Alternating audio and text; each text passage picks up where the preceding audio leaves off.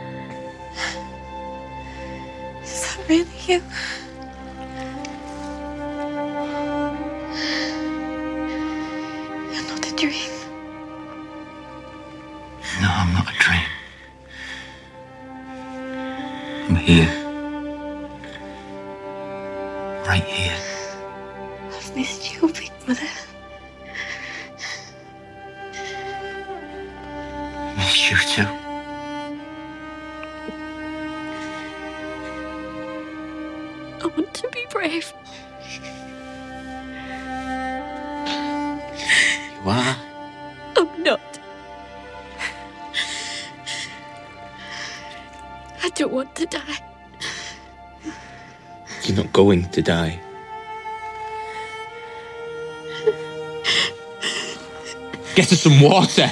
Oh, no, what did you Is there a mace there?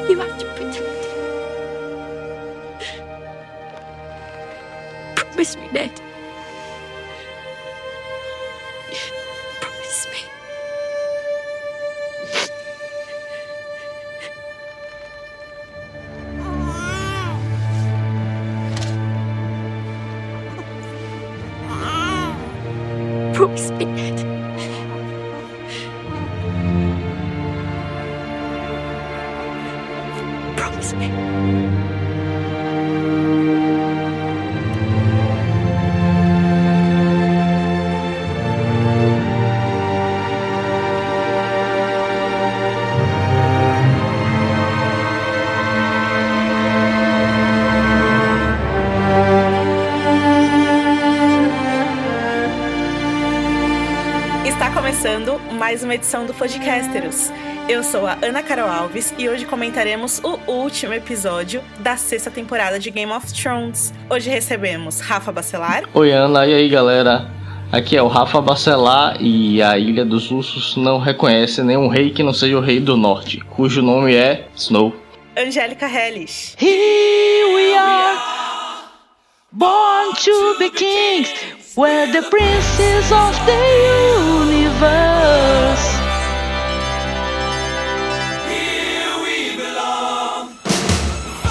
Noriega. Opa, foi pardal tostado pra tudo que é lado. Bom, então vamos lá com The Winds of Winter, dirigido por Miguel Sapochnik e escrito por David Dan. Nós comentaremos as cenas desse glorioso episódio já já, depois de alguns recados importantes.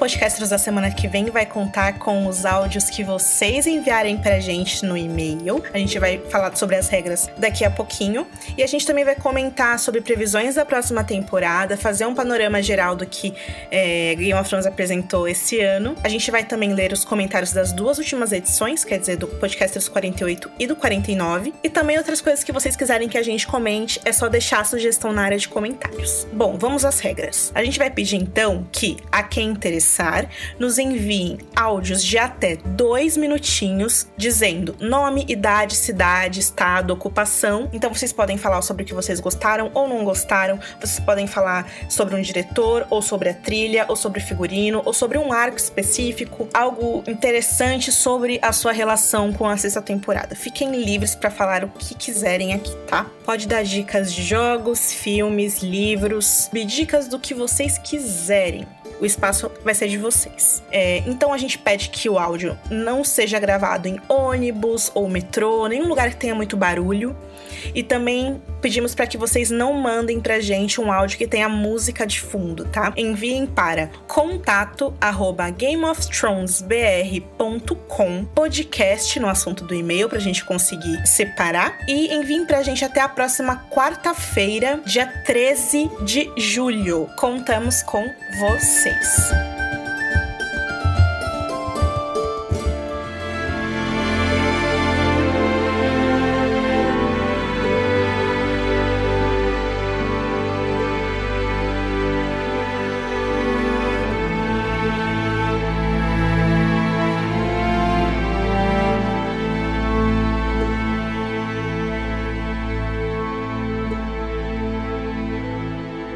Muito bem, nós temos Sam, e o bebê.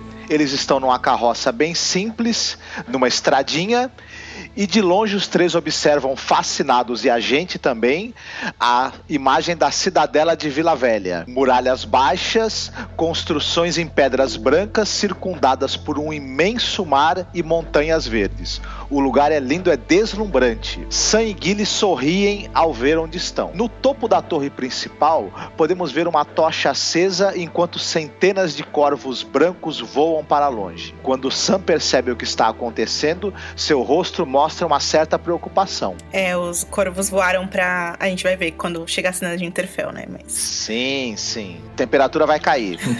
Sam, Gilly e e o bebê entram em um edifício com um pé direito muito alto, tão alto quanto é possível. Ele se apresenta alegremente para o homem extremamente carrancudo e mal, e mal criado, que está examinando uma escritura com lentes de aumento. E mal informado. Também, também. O Sam entrega para ele o comunicado do Jon Snow, que informa que o, o Sam está ali para estudar e ele vai se tornar o novo mestre da muralha. O homem, assim, com uma certa né, cara de enfado e que não tá entendendo muita coisa, é, consulta lá os anais e percebe que nos anais o Mormont ainda é o comandante, não é o John. E ele fala que não recebeu nenhum corvo anunciando as mudanças ali ah, no, no posto da patrulha. Ele diz ao Sam que é uma situação muito irregular e que ele terá que discutir essas irregularidades com o Arquimastre. Nesse meio tempo, é permitido que o Sam fique na biblioteca um pouquinho, porém a Guilha e o bebê vão ter que ficar do lado de fora esperando. Absurdo, né? Não, mulheres e bebês nunca, jamais, sai daqui. Depois de passar por um longo e escuro corredor decorado com correntes e elos, o Sam entra na biblioteca e vamos tentar agora descre tentar descrever as coisas que ele vê à altura do que são. né? Nós vemos dezenas de andares em volta de uma clareira que se desenham até o topo do edifício, tão alto quanto é possível. No teto, vemos candelabros no formato de astrolábios. Os mesmos que vemos na abertura da série, rodeados por lentes de aumento que refletem a luz do sol para iluminar cada canto do lugar. Um plongé mostra a biblioteca por inteiro e no mergulho, cada detalhe se perde no mar de livros, estantes. Sam sorri e respira emocionado. Gente, que dizer sobre isso, né? Primeiro que esse cenário que eles criaram da cidadela de fora é uma clara referência à Alexandria, né? O farol de Alexandria, todas aquelas construções em pedra branca e a parte de dentro também é uma clara referência à biblioteca de Alexandria e a biblioteca da Bela Fera e e a biblioteca de Hogwarts e qu- quantas bibliotecas é, impensáveis e maravilhosas que são, são impossíveis de, de se descrever, assim. Eu acho interessante como, quan- tanto na série quanto nos livros, é, rola uma clara referência às maravilhas do nosso mundo, né? É, por exemplo, o Titã de Bravos, que é claramente o Colosso de Rhodes, é, a Arena de Dasna, que claramente é o Coliseu de Roma, e aí a gente tem a Cidadela, claramente o Farol de Faros e Alexandria. Que cena, hein, gente? Que cena. É claro que o pessoal brincou na internet desesperadamente com a questão da Bela e a Fera, eu entendo. Né? É genial gif mesmo. é maravilhoso, O gifzinho do, do Sam, né? Nas escadinhas e tal. Cara, foi lindo, foi lindo, foi lindo. Eu, eu lembrei na minha cabeça de todas as bibliotecas que eu já vi nas produções. Lembrei de Avatar, né? Quando o Aang ele entra na biblioteca que é no subterrâneo, que é lindo essas cenas também de Avatar. Cara, como é lindo. Foi, foi, foi uma cena curta e maravilhosa, tanto que você fica tão abismado olhando para a cena dele e vendo toda aquela biblioteca gigante, aquele paraíso de cultura, você até esquece que a nossa amiga Guilherme, ela ficou lá para trás, tadinha, né, sem saber o que fazer, né? Mas olha só que lindo desde o momento que ele tá passando, né? Que você tem toda a surpresa junto com ele, ele passa as mãos pelas correntes, onde tem todo aquele conhecimento. Nossa, você fala, eu quero me perder aqui para sempre, né? É lindo, foi foi lindo, gente. Foi temos tivemos pouquíssimo Sam nessa temporada, na verdade. Foi meio assim um petisco pra gente. A gente entende que ele talvez seja a solução de tudo, é quem vai buscar o conhecimento, tipo é Tebilu, né? Ele vai buscar o conhecimento e tal, e vai trazer esse Tebilu, conhecimento. ele vai trazer esse conhecimento pra para resolver questões interessantes, como detonar os White Walkers, como curar escama gris, o Sam pode ser a solução para todos os seus problemas, cara. Então, é muito, foi muito lindo, gente. Eu adorei. Foi curto e lindo. É, essa, esse parecer que você deu agora me fez entender melhor a cena, porque tem toda a questão do cara que ele recebe lá, ele é extremamente burocrático, né? Uma clara referência a Douglas Adams e ao Guia do Mochileiro, as instituições que são criadas para, enfim, ajudar você a organizar a sua vida como parte da sociedade, só que elas são tão burocráticas que elas só atrapalham e tal. E isso ajuda a gente a linkar a ideia de que o Sam é realmente um cara à frente do tempo dele e que não é como os outros mestres, não é como as outras pessoas que trabalham ali. Então, esse personagem ele claramente tá sendo desenhado aí na série para ser o cara que vai salvar todo mundo, o cara que pensa diferente, o cara que tá buscando conhecimento para ajudar o mundo e não para manter ali sozinho em um grupo de pessoas que não, enfim, não permite a adesão de mulheres e sequer sabem o que de fato tá acontecendo no reino de verdade, porque eles estão mais preocupados com os anais do que com o que é real e, enfim, né? É incrível que eu acho que eles conseguiram passar com essa cena o deslumbramento que é você ser fascinado por livros e por conhecimento e é, é muito, muito bonito. Assim, a questão de deles mostrarem que o astrolábio do, da abertura da série é justamente o astrolábio, que é o, o, candelabro, né, que eles usam lá, e as lentes de aumento, que na abertura da série é, eles dão o zoom, né, nos reinos, é, lá na cidadela são usadas para refletir a luz do sol e iluminar ali, o conhecimento para quem consulta os livros e tal. É, é muito bonita essa história de você ter um, um candelabro em formato de astrolábio, porque está sinalizando que o rumo, né? Porque o astrolábio é um instrumento que você usa para se orientar, para orientar o seu rumo quando você está navegando, por exemplo. Esse é, rumo é dado pelo saber, é ele que ilumina o seu caminho. Então isso virou uma metáfora muito bonita. E eu acho que é, toda essa imagem da biblioteca é muito mágica. É, mais um ponto aí para o diretor, porque a capacidade que o Sapochnik tem de criar é, visuais extremamente imponentes e marcantes na memória de quem está assistindo. É, ele tem uma habilidade muito grande com isso e tinha que ser muito mágico mesmo para transparecer o quanto isso é mágico para o Sam e, é. e, o amor que ele tem pelo conhecimento e, e, e, o que ele sentiu quando viu todo aquele oceano de conhecimento se desbravando na frente dele. Então foi muito, muito bacana essa cena mesmo. Eu acredito que eles substituíram é, esse candelabro em formato de astrolábio pela questão dos livros que é a vela vela de obsidiana, a vela de vidro que tem, tem envolta em mistério e faz parte do processo de você alcançar a sabedoria plena e ser é, e se formar como um mestre lá. Tem algumas coisas muito legais que é os detalhes da decoração, né? Que naquele corredor que ele passa são todos os elos das correntes, né? Porque quando você é um mestre, a cada conhecimento, né? A cada erudição que você completa, você ganha um XP no formato de um elo diferente, né? E quanto mais elos você tem, mais inteligente ou mais capacitado você é em astronomia, história, economia, arte da guerra, ferraria, medicina, artes mágicas e por aí vai. E a torre alta da cidadela, né, em inglês High Tower, High Tower é o, é o nome da casa mais rica de Westeros e foram eles quem construíram aí a cidadela, é deles aí o, o, o investimento, né, pro mundo e tal. Mas, pelo menos por enquanto, a casa High Tower não existe na série. Tem algumas coisas, tem algumas coisas que não fazem sentido, por exemplo, como é que eles chegaram até lá sem o pai do Sam ter matado ele antes, né? Com aquela espada. Mas Quanto enfim, os caras não sabem que... que... o velho urso morreu, né? Tipo, até é... Jorah, que tá lá em Mirin, sabe que o pai... É porque, por um lado, esse negócio do da burocracia, né, tal, é engraçado, mas quando você para pra pensar não faz muito sentido mesmo, né, que os caras eles sabem tudo, eles são oniscientes, né, inclusive tem várias teorias da conspiração em relação a isso nos livros e tal. Mas enfim, Rafa, foi o jeito que a série escolheu contar. E sabe o que é engraçado? Originalmente, a abertura de Game of Thrones, eles fizeram ela, a gente passear pelos reinos através do, dos olhos de um corvo negro. E aí eles mudaram a abertura pra gente passear através do, do astrolábio e enfim. E isso é interessante, né? Porque eles linkaram isso muito bem com com a abertura da série, né? Que enfim, é tão elogiada e premiada, inclusive. Mostra Sim. que é uma coisa pensada, né? E é muito legal porque os anéis, né, do, do candelabro, eles ta- também têm as inscrições das casas, igualzinho na abertura. É muito, muito legal. Uma coisa meio steampunk ali, vocês sentiram também, assim? É, bem de né? fantasia mesmo. Aquele óculos, né? Bem legal. Apesar que, se eu não me engano, na Idade Média ou no início da Idade Moderna já existiam óculos. Não era uma coisa muito difundida, mas já existia lente que você colocava no rosto para poder ler melhor e essas coisas todas. E acredito que talvez fosse um modelo muito semelhante ao que o, o mestre lá que recebe o pessoal na, no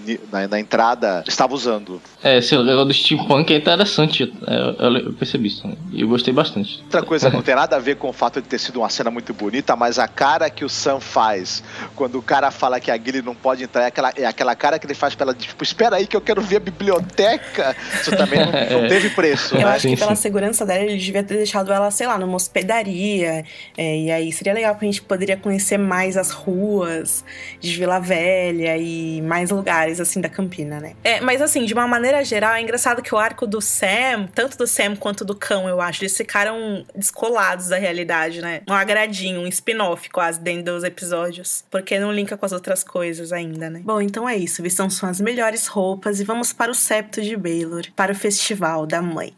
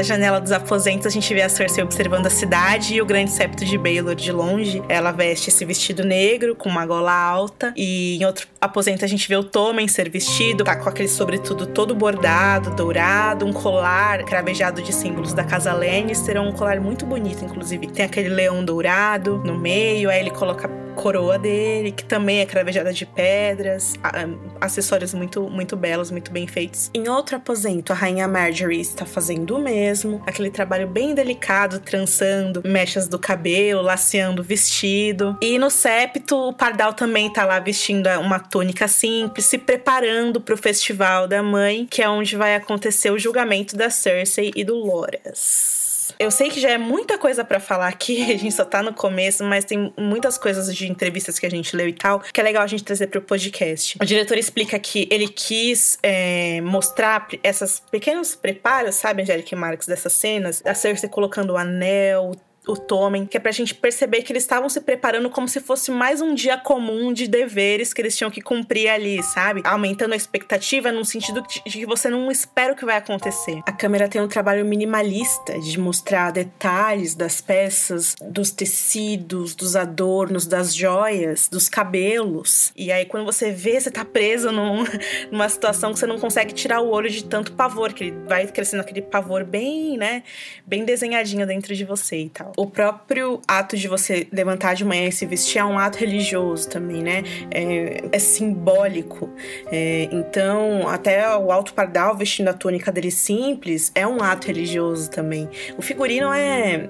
É impecável. Tudo maravilhoso. Nossa, o vestido dela. Eu tive a impressão disso daí de longe, assim, me lembrar isso, um visual meio inspirado na- nos trajes de soldados napoleônicos e tal. Sim, a corrente de prata prendendo as ombreiras também de prata, né? Todo o figurino da Cersei foi feito pela Michelle Clapton, que é a antiga, até o ano passado ela era designer de, de figurino da série, hoje é April Ferry. Eles chamaram a Michelle Clapton para fazer só isso, o vestido da Cersei, e a, e a coroa. Ela teve, ela tava trabalhando na África em algum filme, ela teve que voltar com a equipe toda Nossa. e desenhar isso pra fazer isso. Ela contando é muito legal. Aí tem todo o, o- enfim, né? Ah. O vestido ele é de couro, né? Eles pegaram uma marca italiana famosa lá, só que ele tem aquele leve bordado no couro, né? Que é pra assim, a Cersei está endurecida, é, sua alma está em luto, mas há um desenho aqui, sabe? Há uma construção que é muito mais complexa e tal. É um negócio duro e frio, só que ele tem uma história ali pra contar, né? Que é, a É. questão do bordado. Ela tá quase uma, uma malévola. Você vê assim na pose dela, naquela dureza, né? É, é sensacional. Aliás, Game of Thrones é isso, é a produção primorosa. É, foi lindo, foi lindo. Ao mesmo tempo triste, né? Mas olha só o cuidado e o primor e o carinho pra fazer uma cena assim, que olha só quantos minutos que devem ter de metragem dela com aquela vestimenta na série, né? Nem é tanto assim. E olha só que presente, que coisa linda. Todo mundo comentou da beleza do vestuário dela. E ela fala que toda a decoração das ombreiras, ela fez igualzinho a decoração que é a mão do Jamie. O vestido, ele é pra representar que ela tá de luto pelos filhos, mas também que ela morreu, entende? E é claro que ela também queria fazer essa, essa roupa inspirada na roupa do Tywin, né? Naquele episódio Kissed by Fire da terceira temporada, o Tywin tá com uma roupa que é muito parecida com essa. Também é um couro todo bordado, que é ela querendo ser o pai, né? Ela querendo abandonar os vestidos carmesim, né, as sedas e ser aquela aquela coisa fria e calculista. E essa frieza não tá só no, no negro, ela tá no fato de que ela usou prata para fazer as ombreiras e não dourado, que mostra que a Cersei de certa maneira também é como um aço, como uma arma, uma arma letal e também tem o desenho da coroa da Cersei, né, que é claramente inspirado no próprio Trono de Ferro. É um desenho é, que emula o Trono de Ferro. O Trono de Ferro não é uma figura bonita, mas aí tem a delicadeza feminina e tal, da coroa ser bem fininha e mostra que a Cersei não chegou ali fazendo nada que fosse bonito, né? Então o trono meio que é um símbolo que ela usa, né? Pelo que ela conquistou. Bem interessante. Desde o primeiro plano, né? Quando aparecem as pessoas filmadas de cima para baixo, assim, né? Entrando no septo e aquela trilha que depois vão entrando os vocais. É tipo domingo na igreja, todo mundo reunido lá, né? e é muito legal, assim, se você vê lá o, o The GameR View dessa cena, é tudo CGI, né? Tem 200 1987, eu acho, figurantes. E é um estúdio ali. Todas aquelas as estátuas do set, né? Enfim, a gente já sabe que a igreja é toda CGI, mas é muito impressionante ver como eles fizeram e tal. Porque é uma estrutura bem pequena mesmo e faz parecer uma obra de arte incrível, né? O lugar. E aí tá, a gente vai lá pro septo, o pessoal tá chegando, os nobres, pra assistir o julgamento e começa a tocar aquela trilha Light of the Seven, que nós tocamos, inclusive, né? No, no final do episódio anterior, sem saber o que tava nos aguardando. E a luz do set, Light of the Seven, começa a tocar naquele piano bem melancólico, estilo Philip Glass, ou a trilha do Leftovers, né? Que é uma série que a gente ama, né, Rafa? É o Max Richter que faz a trilha. Enfim, é uma série da HBO também que tem essa trilha de piano e tal. E, enfim, Game of Thrones não tinha isso, né? Tinha órgão antes, tinha sintetizadores, mas não era nada melancólico e harmônico nesse sentido. É, e a gente vê aquela centena de nobres, como a Angélica falou, entrando pela porta principal, cada um começa a tomar seus lugares. E aí, é, a montagem dessa cena é uma das coisas mais incríveis, porque ela mostra várias coisas ao mesmo tempo, né? Conforme a música vai ca- encaminhando pro clímax, a cena também vai se encaminhando pro clímax. Teve um filme que fez isso recentemente, que foi o Star Trek Além da Escuridão, na apresentação do Khan no filme. Quem deu essa dica foi uma pessoa muito querida no Twitter chamada Michael Palmieri. A gente vai deixar aqui linkado pra vocês verem como essa cena de Game of Thrones é muito parecida com a introdução do Khan no Star Trek Além da Escuridão. Mas então, Aí, dentro de uma cela escura, a gente vê o Loras todo sujo, tremendo de frio, de medo. E aí os homens levantam ele, com uma navalha, cortam os cabelos dele, embora a gente, a gente não veja essa cena do- dos cabelos dele sendo cortados, a gente vê ele depois já careca. E aí vai chegando a Marjorie, Mace Tyrell, o Alto Pardal também desce as escadas em, em sentido ao centro da igreja. Inclusive, é muito poderoso isso, porque enquanto o Alto Pardal passa, todo mundo tá de cabeça baixa, né? Que é uma figura muito respeitada e muito temida. E aí, cada um dos sete juízes toma ali o seu assento, né? Na, cada um em uma das pontas da estrela de sete pontas no chão. E ainda lá na Fortaleza Vermelha, a gente vê o Tommen sentado e triste no quarto dele, enquanto os empregados anuncia que ele tá atrasado pro julgamento. E ao mesmo tempo, a Cersei tá lá terminando de se vestir, coloca as ombreiras, liga elas através daquela fina joia, os rebites, né? E a cena vai alternando entre o olhar triste do Tommen e o olhar decidido e corajoso da Cersei. Porque até então a gente tá olhando e tá pensando, ela vai lá mesmo e ela vai encarar isso aí, vamos ver, né? O que, que vai acontecer. E aí a gente também vê o Pai Céu se preparando, vestindo a túnica dele, aquela corrente pesada de mestre dele. Ele tá so sorrindo pra figura dele no espelho e a gente vê uma prostituta nua na cama dele. É, cadê meu dinheiro e tal? Dele, ah, depois eu te dou. eu achei muito engraçado um comentário no Twitter que alguém disse: Meu, até o Pai Céu tá transando e a gente aqui no Twitter, né? Exatamente.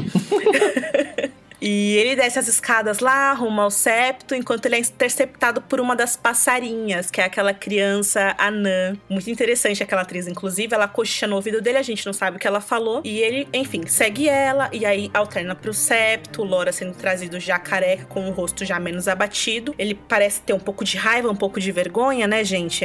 E o Mace Tyrell, de longe, é uma das atuações mais legais desse episódio, o Mace Tyrell, porque você percebe que aquele cara é o pai mesmo do, do Loras, porque ele tá com aquela cara de desespero, né? De não saber o que uhum. fazer para sair daquela situação. É terrível. E a Marjorie, você vê que ela tá preocupada, mas ela tá endurecida ali, né?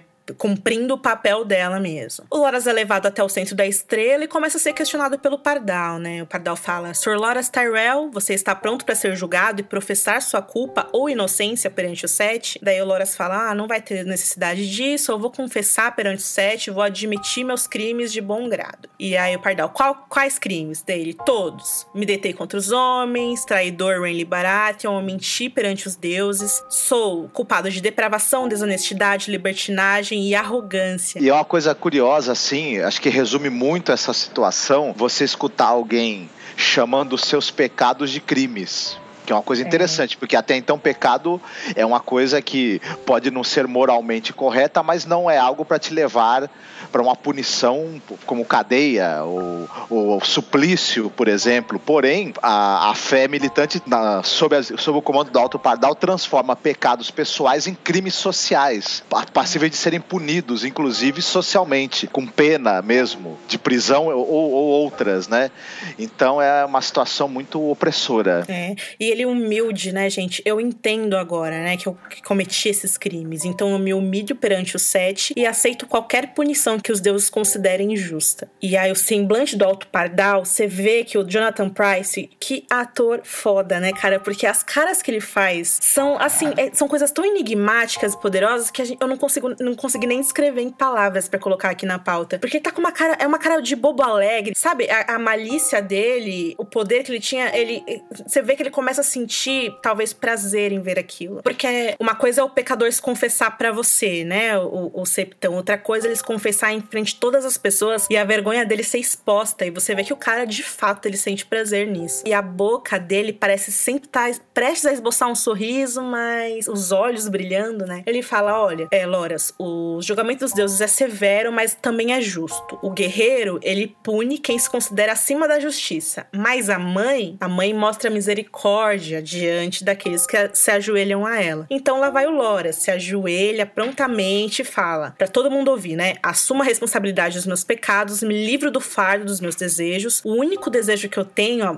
né, se eu pudesse ter um, é dedicar agora a minha vida ao sete e que eu seja exemplo vivo de sua graça para os outros testemunharem. Eu vou abandonar o nome Tyrell e tudo ligado a ele. Na hora que ele fala isso, o, o, o Mace Tyrell fica puto, né? Eu vou renunciar minha senhoria e minhas reivindicações a Jardim de Cima e eu nunca vou me casar e nunca vou ter filhos. E aí ele começa a chorar, né, de vergonha e desespero daquela situação. E, enfim, Pardal fala: "Irmão Loras, peço que dedique então a sua vida ao sete. Você vai lutar para defender a sua fé contra os hereges e apóstatas. Ele pega no queixo dele levanta, né, o rosto dele. E aí o Loras fala: "Sim, eu lutarei". E aí então ele é levantado, segurado com força. Eles mostram naquele vídeo, né, Rafa, de bastidores que ele colocou uma prótese na testa para cortar mesmo e que aquela aquela lâmina que eles tinham, ela soltava uma tinta vermelha. Eu acho que é a mesma técnica, no que eu te interromper, que eles usaram no Bastardos Inglórios, né? Naquele final em que eles fazem a suástica na, Na, na- testa do Christoph Waltz, verdade. Tem uma cena muito parecida com esse em Hora de The New Black. Quem viu sabe do que eu tô falando. Não vamos dar spoilers aqui, mas é uma das cenas mais pesadas dessa temporada. E aí o Lancel segura ele com força e corta a estrela de sete pontas na testa dele. O barulho da carne sendo machucada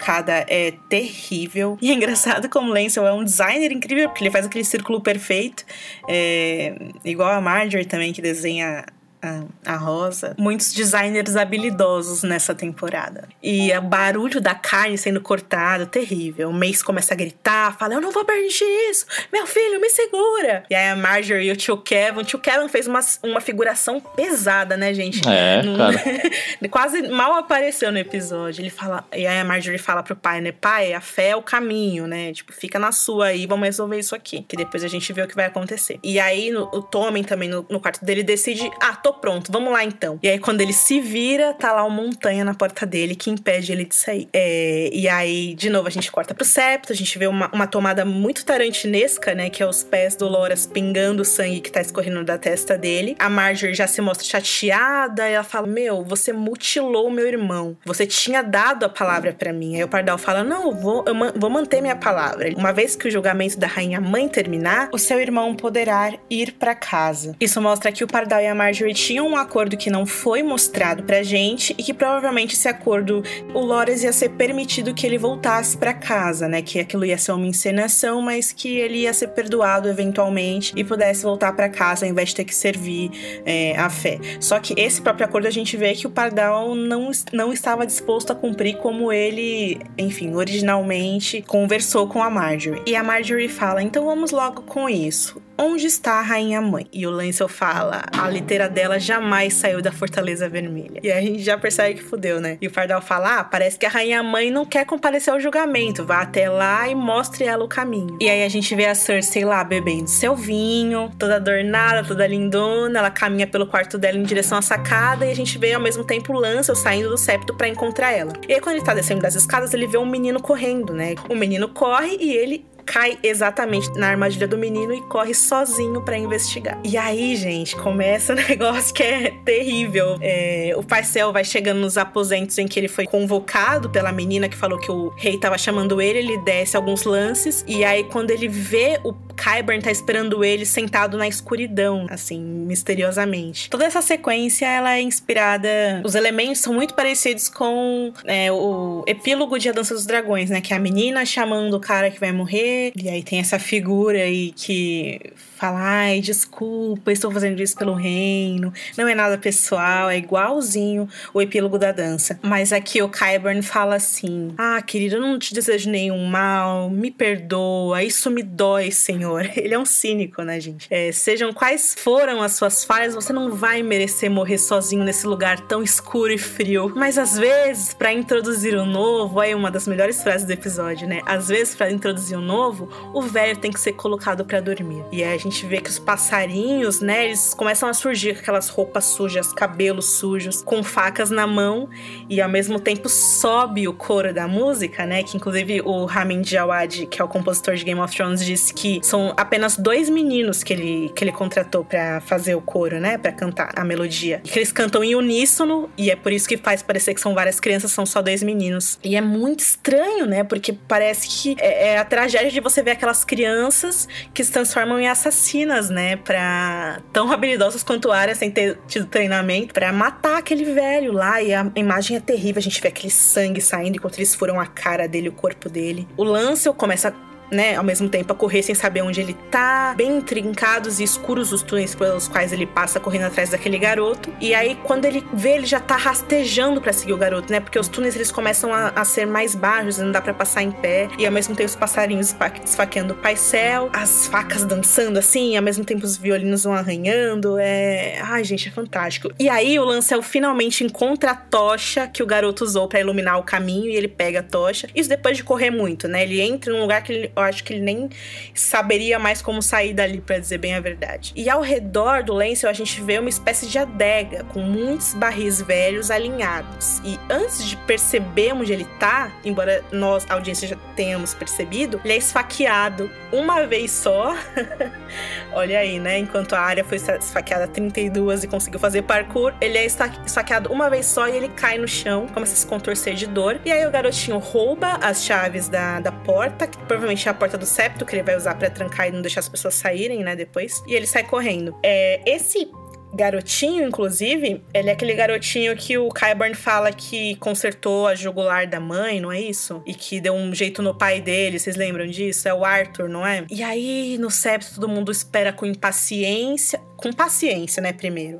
A Marjorie começa a olhar em volta, tenta, e aí lá no subsolo o Lancel percebe que o calor da tocha que ele tá segurando tá começando a acender um verde fluorescente aqui e ali. E ele vai se arrastando, né, é, enquanto a Cersei lá do quarto dela observa, enfim. A Marjorie então começa a perceber que tem algo errado e o Lancel se arrastando, e o fogo vivo começando a escorrer, lentamente escorrendo. Você vê aquele verde, a imagem é muito, muito bonita. E a Marjorie fala, cara, tem algo errado. A Cersei não tá aqui, o Tommen não tá aqui.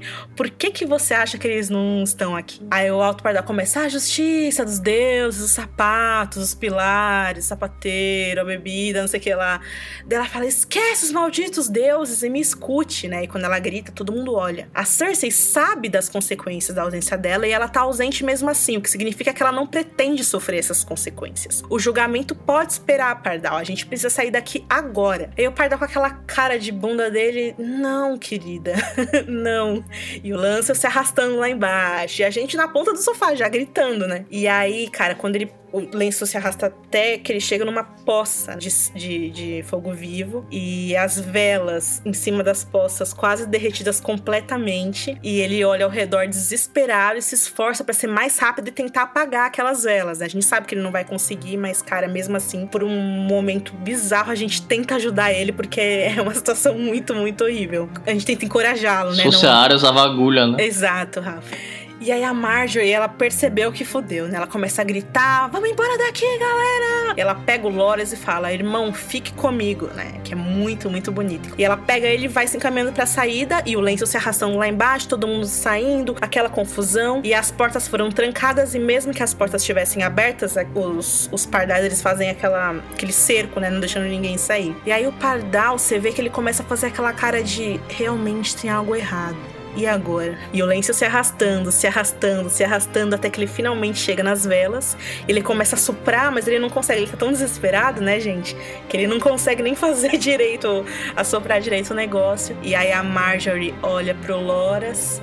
Eles olham pro Jonathan Price. O Jonathan Price se olha com aquela cara de morremos perdemos nosso emprego na HBO. e aí o fogo é aceso e a gente vê aquele verde refletindo nos olhos do Lancel. E aí começa a explodir. É. Explodir exatamente como a gente viu na visão do Bran. E aí no septo, primeiro é possível a gente ouvir o barulho do chão. O chão começa a tremer e de repente todo mundo é consumido pelaquela explosão. Em meio a gritos, a horror. A gente vê que o Pardal é o primeiro, é. né? Porque a explosão ela sai justamente da onde ele tava. A pele dele é incinerada, né? Dá pra gente perceber assim, se a gente ver pausadamente o esqueleto deles. É, no, nos vídeos de bastidores mostra como eles fizeram, porque eles gravaram isso separado, né? Só o Jonathan Price, tipo, colocando os braços pro ar, assim, né? Pra simular a explosão, é bem legal. O diretor, ele. É, o plano deles não era incluir essa parte da, do septo explodindo por dentro, né? Eles só iam mostrar por fora. Mas o Sapochnik, ele disse na entrevista que ele queria ver o Alto Pardal morrendo, né? Eles fizeram essa cena aí.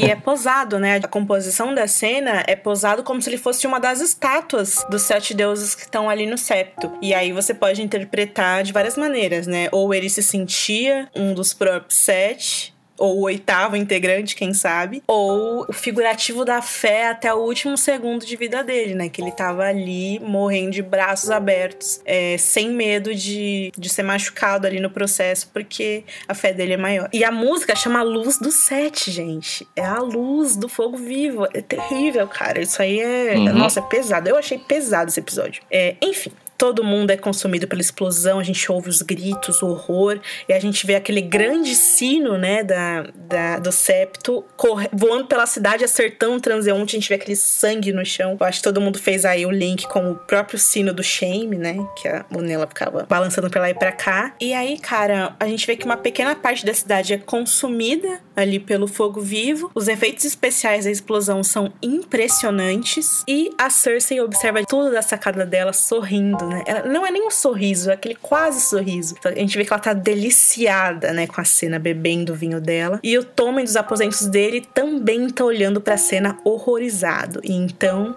quando finalmente tudo acontece, o Montanha deixa o Tommen sozinho no quarto dele. Eu acho que não tem como a gente não analisar essa cena aqui da explosão sem citar o septo da memória. Né, que são os eventos aí que a gente lê é, sobre Maegor no mundo de Gelo e Fogo. Conta pra gente, Rafa. Ah, sim. Bom, o septo da memória ele era o septo que foi que existia em Porto Real, né, antigamente. Ele foi construído em memória a, Rhaenys, que era uma das esposas e irmãs do conquistador. E durante a primeira revolta da fé, né, que foi uma revolta que aconteceu durante o reinado do Maegor cruel, porque muita gente questionava né, a, a- a autenticidade né, dele como rei por causa do- de um golpe que colocou ele no trono, né, um golpe da mãe dele, Vicênia, e também pelo fato dele se casar com várias mulheres e tal, e a fé não concordava muito com isso, então a fé se revoltou contra ele, né, houve até um julgamento entre ele e o, o comandante dos filhos do guerreiro, né, que contestou o governo dele. Eles fizeram um julgamento de sete, né, Isso. Rafa? Eram sete do lado da fé e sete do lado dele. E só o Maegor sobreviveu, né? Eu sempre achei que o julgamento da Cersei ia ser isso. Pô, seria legal, né?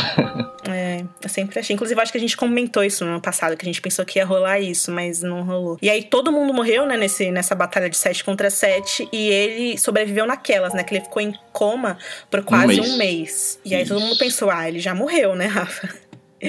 E aí, um belo dia, tá todo mundo lá rezando no septo da memória, Angélica. O que que acontece, Rafa? Bom, e aí o que aconteceu é que o Meigo ele botou o Balerion, pequeno Balerion, pra tocar fogo no septo, que foi completamente destruído, com todo mundo rezando lá dentro. No mundo de Gelo e Fogo, eles descrevem exatamente o que aconteceu nesse caso, que é você ouvia, da onde você estivesse em Porto Real, o grito das pessoas queimando.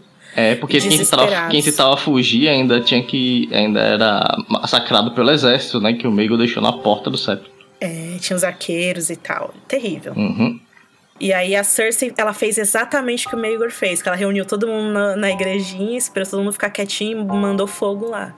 Foi uma referência aí direta ao que aconteceu. Numa próxima cena, a gente vê em uma cela a Cersei jogando vinho na cara da Unela, quase afogando ela, né? Qual é a palavra? Torturando ela, né? Fazendo ela acordar, falando: confesse, confesse, confesse. É, era bom, não era? Bater em mim, me deixar passar fome, me assustar, me humilhar. Vocês não, não faziam isso por se importar com a minha expiação, vocês faziam isso porque era bom. Mas sabe, eu entendo. Eu faço coisas porque é bom também. Eu bebo porque é bom. Eu matei meu marido porque foi bom me livrar dele. Eu transo com meu irmão porque é bom senti-lo dentro de mim. Eu minto sobre transar com meu irmão porque também é bom pra manter nosso filho seguro de hipócritas raivosos. Eu matei o seu alto pardalzinho e, e aqueles pardalzinhos também porque era bom. E todos os seus septões e septãs, todos os soldados sujos, porque foi bom vê-los queimar. É, foi bom imaginar a dor deles. Nenhum outro pensamento me deu tanta alegria antes. Até confessar agora pra você é bom, né? Porque confessar sobre circunstâncias certas é bom. E você sempre foi quieta, né? Eu falei que você veria o meu rosto antes de morrer, você lembra disso? E aí a Onela fala: Ah, que bom, tô feliz que eu vou morrer, vendo seu rosto, tô pronta pra encontrar os deuses. Dela fala: Ah, agora, agora não, hoje não. Você não vai morrer por muito tempo. Aí ela chama o Sir Gregor e fala: olha, isso aqui é o Sir Gregor, ele é quieto igual você,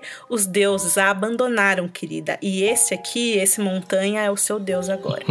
e aí ela sai, né? Um montanha tira o elmo, a gente não vê o que ele faz com ela, mas a gente pode imaginar. Tem inclusive uma parte que a gente vê o contorno da feição dele mutilada, mas a gente não consegue ver muito bem como ele ficou, né? Só que os É. olhos estão vermelhos e o rosto quase roxo, assim. Dá pra ver que não é o Geoffrey, pelo menos.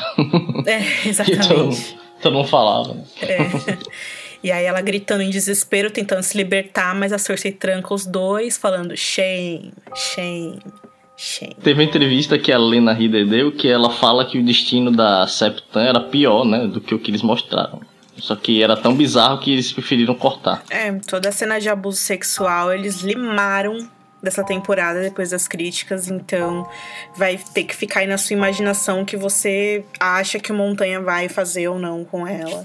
Se vai machucá-la, se vai. Enfim. Se quem sabe ela volta a temporada que vem, né? A atriz é incrível, inclusive tem um vídeo dela, ela é atriz de musicais e ela é linda, né? E ela tem uma- um vídeo dela cantando uma música de Cats que é bem legal. A gente vai deixar linkado aqui. Verdade. Olha, essa questão do Loras, né? Mencionar o jeito que a série tratou o personagem dele. né? Eu acho que a- qualquer pessoa LGBT deve ter reparado nisso daí, que é um personagem que teve um arco muito triste, muito entristecido, que primeiramente ele foi mal representado em relação aos livros, e depois ele teve esse final trágico, né? Parece que ele foi um- um- uma vítima vitimizada da série. Poderia ter sido muito melhor isso daí. Eu achei que esse arco ele nos deixou com a sensação de que nós gostaríamos muito que tivesse um outro personagem também gay, que não tivesse nesse final trágico. Eu fiquei muito chateada com isso daí. Claro que a gente fica, a gente vibra com algumas mortes, né, que nem a do Pardal, né? Acabei vibrando, não dá pra evitar, mas a perda que houve junto ali do- dos dois irmãos e principalmente dele que já estava preso, já se rendendo totalmente, né? Ninguém questiona essa vitimização. Eu questionei, eu gostaria muito que fosse empoderado o personagem dele, mas fazer o quê, né? Serviu Eu acho a que era simplesmente deixar ele, assim como nos livros, um membro da Guarda Real.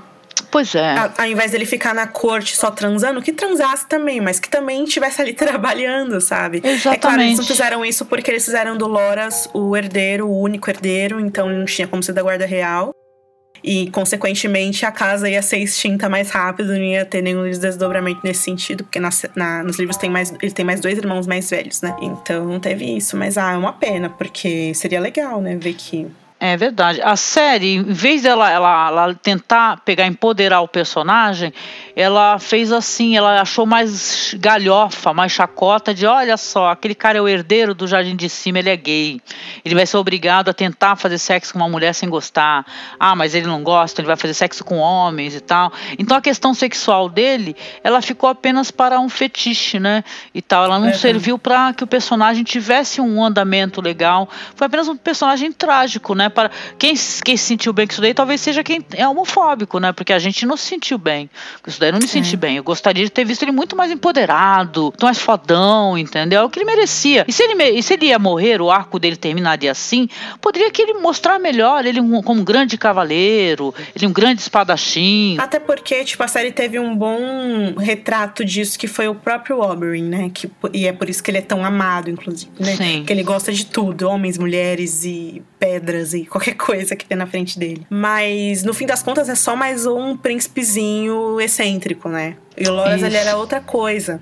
Ele era um cavaleiro mesmo, então era uma parada diferente. Mas é uma pena que a HBO tenha feito isso. Inclusive, eu gosto muito do ator e é uma pena. Ele vai ser o Punho de Ferro agora no Netflix, né? então a Ai, que vai continuar legal. vendo ele aí, fazendo coisas legais. Pô, muito bom, muito bom. Gostei muito da palavra que você usou, só para fechar. A palavra excentricidade. Porque a gente, enquanto a gente tiver um olhar sobre as coisas que ele é excêntrico, então a gente acha excêntrico, a gente não acha natural e normal, a gente vai sempre ficar meio que cagando pro desfecho desses personagens. Eu quero que as pessoas LGBT, eu como ativista, eu quero vê-las é, totalmente é, empoderadas e donas de si né? Sem que elas tenham um olhar do ser humano, de outros seres humanos para si como se fossem excêntricas, né? E tal, e se normais, seres humanos. Eu- é isso que a gente quer, no fundo, Pois né? é, essa foi a primeira vez que a galera que é fã dos livros acompanhou Game of Thrones sem saber o que ia acontecer. E foi uma experiência muito interessante. A gente até pode falar isso na próxima edição do podcast, que a gente vai fazer uma análise, né, mais fria em relação a tudo que aconteceu. Mas quando a Marjorie morreu, eu me senti inju- injustiçada. Eu falei, não, ele escolheu cortaram o arco dela, não é assim. E aí eu parei para pensar depois que quem não leu os livros não estava esperando mortes como a do Ned, mortes como a da Kathleen, a do Rob, do próprio John e de tantos outros personagens, as eu acho que é isso, né? Você se sente justiçado porque você não, tem, não teve tempo de se despedir daquele cara que você aprendeu a gostar Uhum. e aprendeu a admirar. E a Marjorie foi isso. Ela se foi sem que a gente tivesse tempo de se despedir dela. Se você pensa em retrospecto, ela é uma personagem que tá aí desde a segunda temporada, teve muitas cenas, né? Isso aí é Game of Thrones. é o que acontece, as pessoas morrem é, com na metade daquilo que elas estavam se propondo a fazer, de uma maneira super injusta, né? Se a gente for comparar ela com o Ned ou com a Kathleen, é meio que a mesma coisa, né? Estão tentando consertar um negócio e no meio do seu ato você perde a sua vida de uma maneira completamente escrota e injusta. Então a Marjorie, amamos ela, amamos a atriz Natalie Dormer para sempre em nossos corações, mas fez sentido, né? De acordo com o que é Game of Thrones. Agora, Loras. Tudo errado. Tudo errado. Mas assim, tem algumas co- inconsistências sim na questão do núcleo da Marjorie. A gente já vai comentar quando a gente falar sobre a morte do Tommen. Antes que eu esqueça, tio Kevin morreu e eu tava relendo agora o epílogo para fazer a pauta dos podcasts dos livros, que falta gravar dois ainda. O, o Kevin ele morre do mesmo jeito que o pai morre, os passarinhos matam ele também. Antes dele cair no bait da,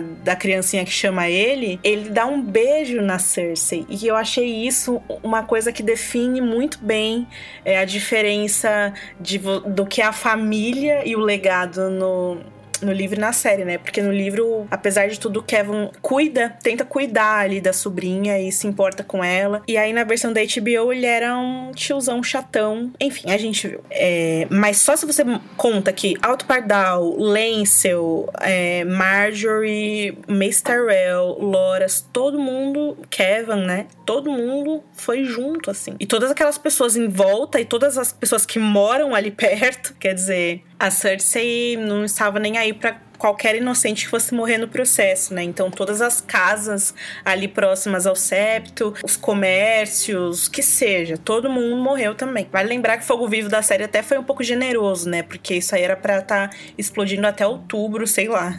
É uma substância volátil, né? Justamente o que o Jamie não queria que o Rei Louco fizesse, né? E aí a gente vê a irmã dele fazendo exatamente isso. Gente, terrível, assim. Eu fiquei muito triste pe- pelo, pelos Tyrells, É, como a gente disse, né? Nos livros não é o Loras que é o herdeiro. Ele tem outros dois irmãos mais velhos que estão lá ainda. Então não acaba a casa, né? Mas na série estão acabando todas as casas, não é só essa. Acabou o Baratheon, É, o acabou... próprio Loras não tá morto ainda. O próprio Loras não tá morto nos livros, a Marjorie também não. Enfim, tá todo mundo vivo ainda. É. Né? Ainda É. vai ter o julgamento, então a gente não sabe. Mas assim, gente, foi muito, muito pesadão isso aí. Porque enquanto isso, o Tommen tá olhando com desgosto pela janela, aquela fumaça negra subir. E gigantesca a fumaça, né? E aí a gente pode ouvir as pessoas gritando das ruas mesmo, ali dentro do quarto do Tommen. E aí o empregado dele que tá lá com ele fala: Ai, desculpa, eu sinto muito pelo que aconteceu e deixa ele sozinho. E aí o Tommen tira a coroa e sai. E aí depois ele volta e se joga da janela. Como se isso não fosse o bastante, eles fazem a, sobreposição com o Alder Frey gritando: Pela casa Lannister, né? E- Eles sobrepõem justamente com o cenário do casamento vermelho, né? Pra gente ver co- como uma coisa leva a outra. O ciclo da, da violência, o ciclo das coisas é muito cruel, assim. Porque além de ter a morte do Alder Frey, é, depois a gente tem o Jaime nas gêmeas, sendo que o Jaime também jogou o Bran pela janela, né?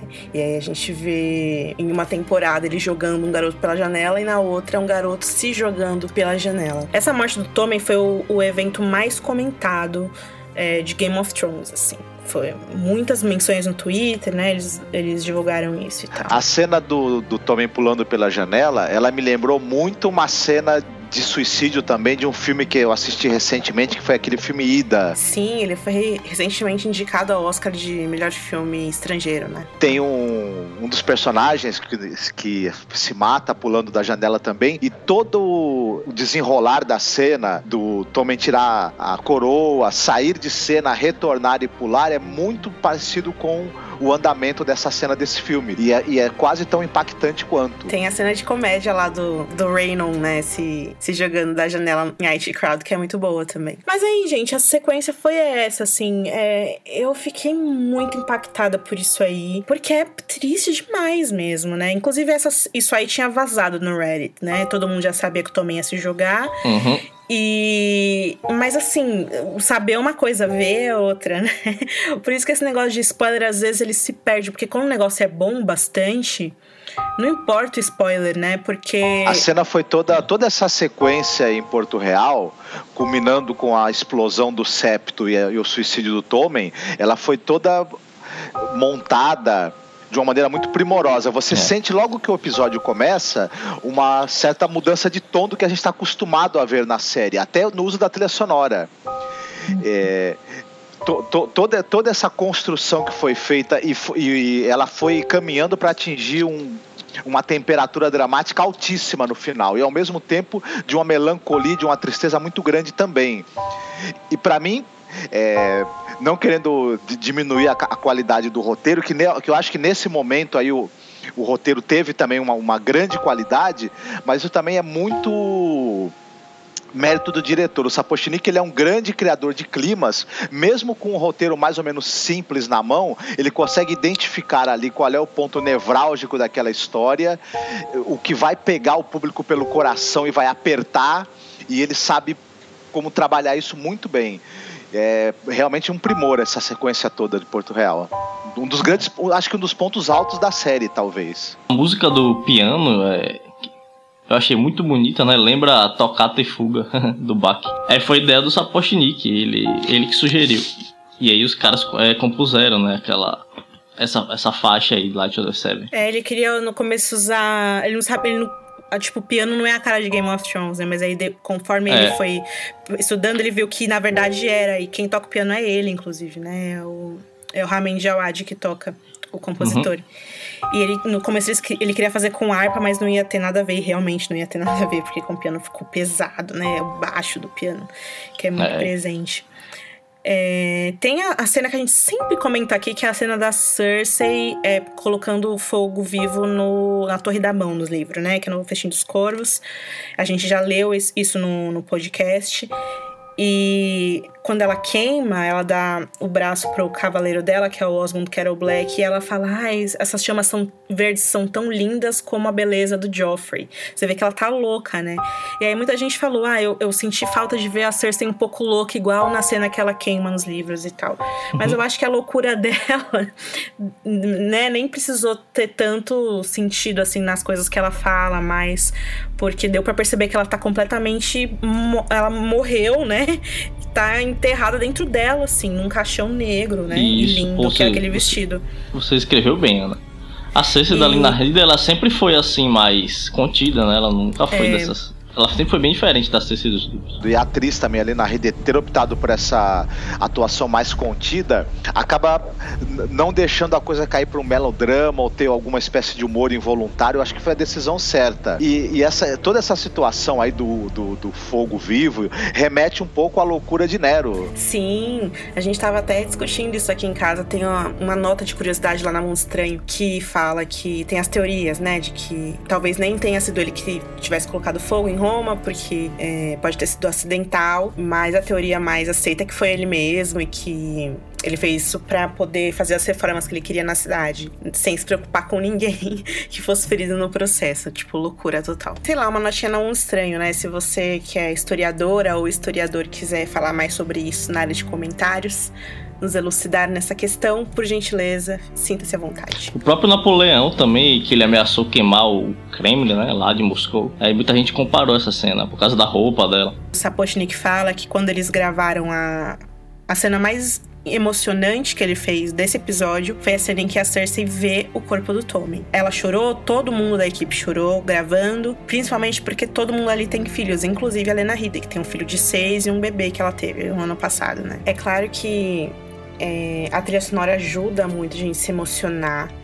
Mas eu acho que todo mundo ficou muito emocionado e chateado, porque foi, foi algo muito, muito triste. É, eu também fiquei muito abalada com isso daí. Eu também sou mãe, né? E toda a questão, né? Porque o jeito que ele morreu, ele se atirou. Aí você tenta imaginar, a gente pensa aqui na nossa cabeça como é que é um corpo destroçado, né? Pelo impacto. E ela naquela, naquela, sei lá, né? Ela falando, mostra pra mim, eu quero ver, né?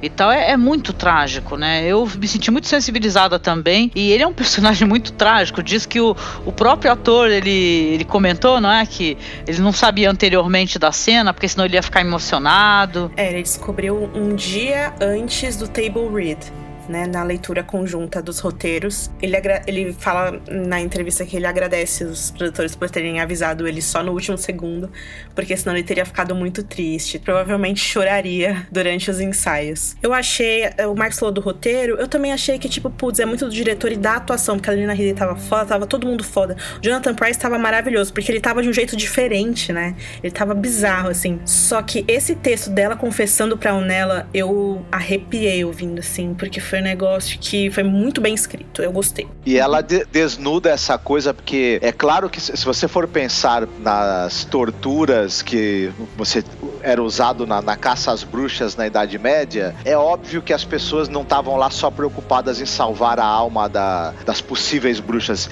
Tinha um prazer mórbido e sádico naquilo. E o uhum. prazer que você. E a opressão, a humilhação, claro que ela está acompanhada de um prazer sádico. Dizer que a pessoa faz isso apenas preocupada preocupada com é, pureza moral e, de, e, salvar a alma de alguém, isso é balela total. Né? É, tem vários filmes que mostram o prazer da galera, né? Quando uma mulher é condenada à fogueira e a galera comemora mesmo, como se fosse um evento aqui. O, o máximo da, da, da, pureza moral é não fazer mal ao outro, na verdade, né? Tudo uhum. que é fora disso cai pro sadismo, mal disfarçado. And who are you, the proud Lord said that I must bow so low?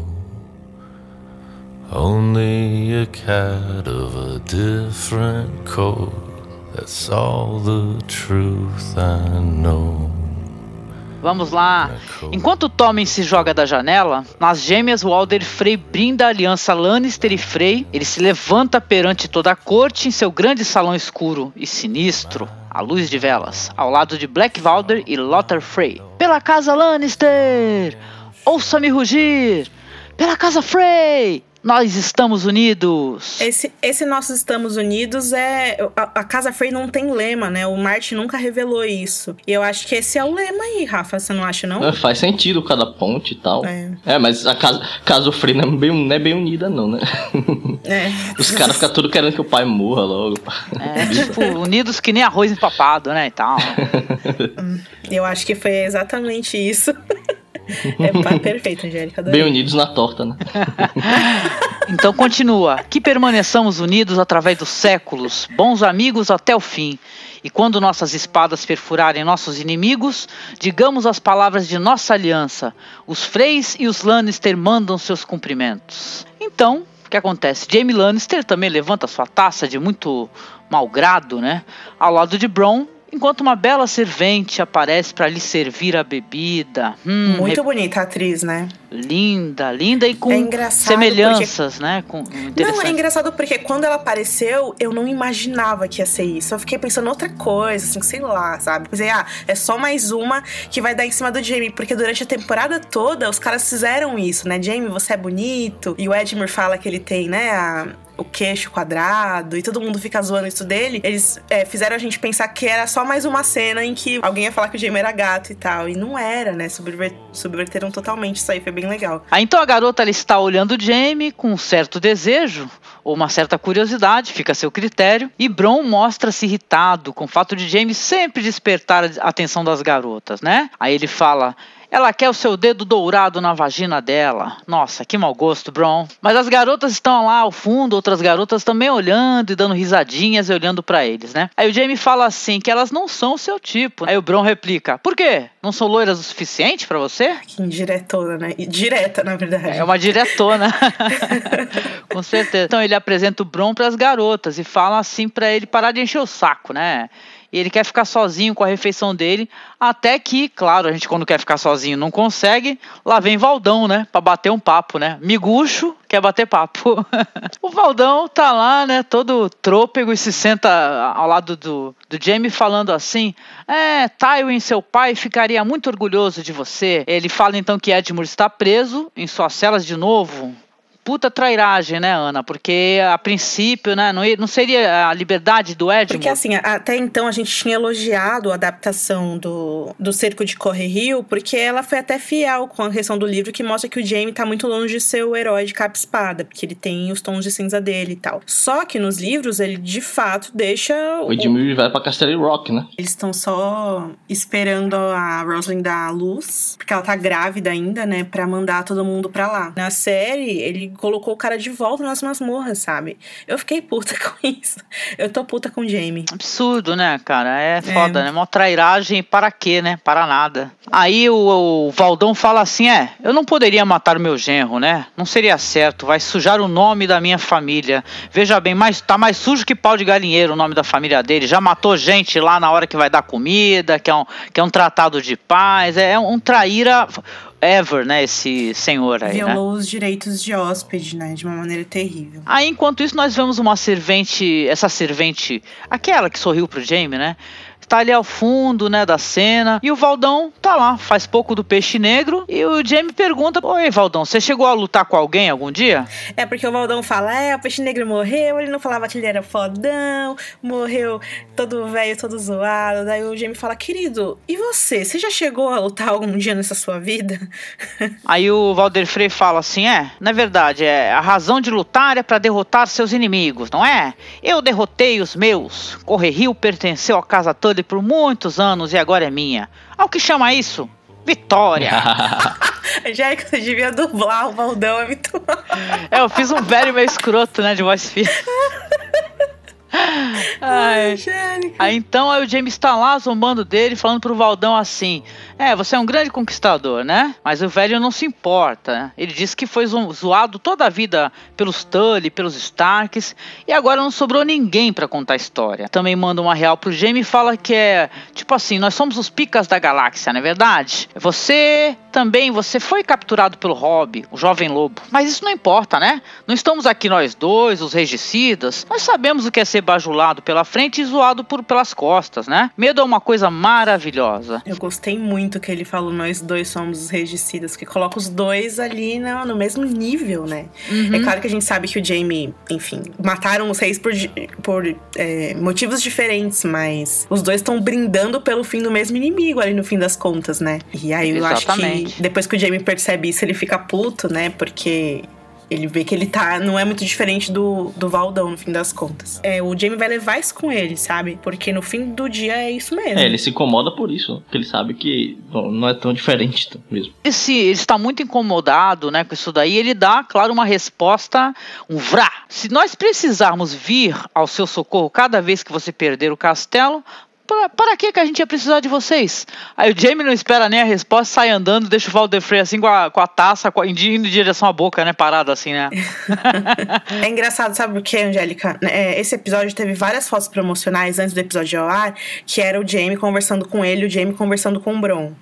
E tinha muitas fotos desse núcleo em específico. E todo mundo já sabia que alguma coisa ia acontecer aí, né? A gente viu que aconteceu uma coisa grandiosa, mas eles souberam chamar atenção para essa cena, assim, que eu achei interessante, assim. Sim com certeza. Então, aí nós vamos seguir aí para uma outra cena, mais tarde. Nós vamos ver lá o velho carcamano, Valder Frey. Ele tá comendo e bebendo sozinho no grande salão, né? Aquele salão escuro, com vários tons de marrom e laranja refletidos pelos candelabros e aqui e ali. É bem uma recriação do casamento vermelho nesse sentido, né? Vários dos núcleos eles mudaram às vezes as cores, né, para dar um clima novo, desde em Winterfell mudou a cor, Mirin mudou a cor e as gêmeas continuam a mesma coisa, né? Parece que é aquela cele celebração do horror ficou ali. Assim. Exatamente, tem um tom mais escuro, né? Uhum. Aí nós vamos vendo ali que a servente, a bela servente que estava olhando o Jamie, ela chega para servir uma torta grande, muito bem recheada de carne. Aí ele percebe, né, que é uma moça bonita e elogia a beleza dela e fala assim: "Ah, você não pode ser uma das minhas filhas ou netas, né?" Aí a garota responde: Não, my lord. Quando ela fala esse my lord, a gente já sabe que tem algo errado. né? Exatamente, essa questão da, da pronúncia, né, correta, do my lord para me lord, né? É bem legal isso daí, é uma sacada assim que eu só peguei na segunda revisão também. Aí ele ri, né, muito cínico e pergunta lá: "Onde é que estão os meus filhos?". Percebe finalmente que está ali sozinho, né? Porque o Black Wilder e o Lothar prometeram voltar ao meio-dia, mas nada. É, sobre a cronologia aí, o Alder fala que os filhos voltaram, prometeram que iam voltar ao meio-dia. A gente sabe que o banquete co- começou no início da tarde ou à noite, a gente já supõe que passou um dia, um- alguns dias. E aí a gente foi procurar na sinopse oficial da HBO, que eles postam lá o resumo do episódio, e eles é, explicam que se passaram alguns dias desde que o Jamie foi embora. Então não é como se a Arya tivesse que ter feito um puta malabarismo durante o banquete para esvaziar a sala e matar os dois herdeiros Freys sem ser né? É, passaram alguns dias, então ela teve tempo aí pra, enfim, assassinar os caras e entregar lá pras cozinheiras a carne pra elas fazerem a torta e tal. Aí vamos lá, né? dá- Dando sequência à cena. Aí ele tá lá perguntando ela sobre os filhos e ela fala a ele: é, My Lord, eles estão aqui. né, apontando pra deliciosa torta, aquelas tortas bonitas, crocantes, né? Que eu senti fominha, pra falar a verdade. Aí ele tira a crostinha, ele tira aquela crostinha de cima, pá, crocante. Aí em cima do pedaço ela vê ele um- uma quantidade de carne, gene- ele vê uma quantidade de carne generosa e tal, e vê umas partes meio sui generis, né, esquisitas, né, algo parecendo com dedo e tal, uma carne meio estranha, não é friboi, né, e tal. A não sabe muito bem fazer os cortes, não é mesmo? É, Mas, Angélica, isso é muito sinistro. Ah, cadê meus filhos dela? Aqui, ó. Você não tá vendo? Aqui, ó. Com uma frieza e uma. cara, é muito sinistro, é muito da hora também, sei lá, é muito sei. Uma malícia. é, é mixed feelings, né? Porque você vê e fala, cara, isso é foda, mas isso é bizarro, isso é esquisito. É, é aquela coisa cínica do assassino, né? Que não. Ah, tá aqui, ó, seu filho. O tá assassino vendo? frio, né? Que ele não tem mais emoção, né?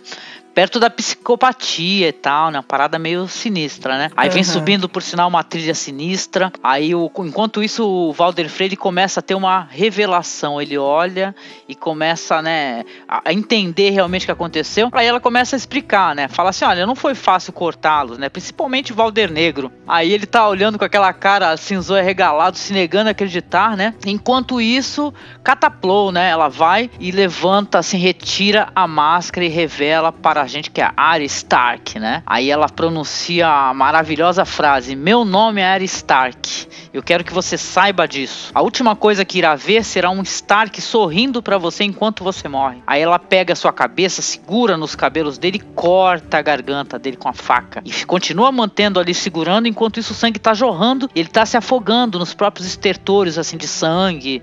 Ah, tá morrendo, agonizando. É, é uma cena tétrica, né? E ela sorrindo friamente, né? Um sorriso sem, sem humor, né? A frase meu rosto, o rosto de um Stark, que é a última coisa que você vai ver, é muito parecida com a frase que a Cersei, a promessa que a Cersei faz pra Onella na temporada passada, que é a última coisa que você vai ver antes de morrer vai ser o meu rosto. E aí a série faz um, para- um paralelo entre as duas, embora a Cersei esteja aí na lista da área e as duas estejam tão parecidas com essa vingança terrível. Sim, são dois, é, são dois, dois extremos, né? Alguém que tá no alto da cadeia alimentar, pode-se dizer, alguém que tá lá embaixo, né? Ainda é Uhum. um- uma pessoa que tá à margem da, da social deles, né? Bem interessante. A torta Frey que a área serve aí pro Alder, ela é inspirada, é claro, acho que muita gente já sabe. Quem não leu, quem leu é claro que vai saber. Inspirada nos eventos de A Dança dos Dragões, quando o Iman Manderly serve tortas com recheio de freis no casamento do Ramsay com a Arya, com a Arya fake, né? Que na verdade é a Jane Poole, a gente já sabe essa história. Ele serve essa torta aí, todo mundo come, ele serve pessoalmente pros caras. É uma parada muito obscura quando você realiza o que aconteceu. Porque durante a viagem de Porto Branco até o Winterfell, alguns freis começam a sumir. E aí no casamento, aquela torta tão generosa de recheio, né? É pesado. Ele mesmo come, se delicia com a torta. Todas as vezes que a gente reclamou aqui no site em relação aos lords nortenhos, por eles não, não ligarem mais para as crianças Stark e tal, você vê qual é a diferença dos livros, né? É que na- nos livros os caras estão cozinhando torta com Frey no casamento, né? Enquanto eles estão fingindo que estão ali apoiando os caras, na verdade eles estão cozinhando, servindo é, num assado. Na época de que a dança foi publicado, a gente fez um, um post sobre as tortas. A gente vai deixar linkado aqui para vocês. A gente também comentou isso no podcast dos 39, quando a gente é, discutiu sobre o capítulo do Príncipe de Winterfell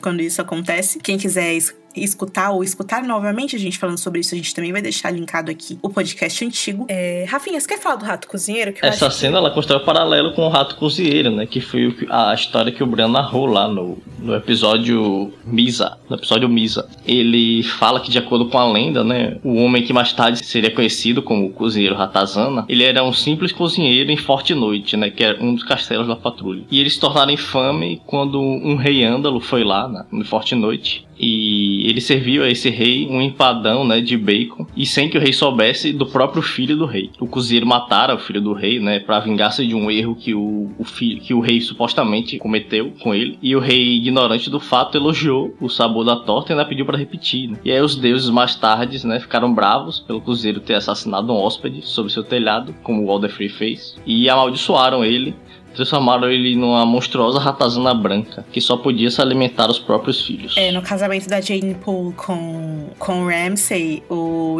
Mander ele faz o bardo, que é o Mance Raider, tocar e cantar a música do, do cozinheiro ratazana. E aí, no caso do, dos livros quanto da série, você, você vê que não tem deuses, né, para fazer a justiça por você. São as próprias pessoas que fazem sua própria justiça. Aí, o Winterfell é os Manderly, os Lords Nortenhos, e na série é, a gente vê a área nas gêmeas também também fazendo o próprio papel dos deuses ali, punindo o cara que rompeu, né, é, com o direito de hóspedes, como ele fez com o Rob lá atrás. Vocês acham que o ator também, de certa maneira, foi escolhido porque ele é um excelente ator? Perfil meio, uma cara, uma cara meio de rato mesmo. é.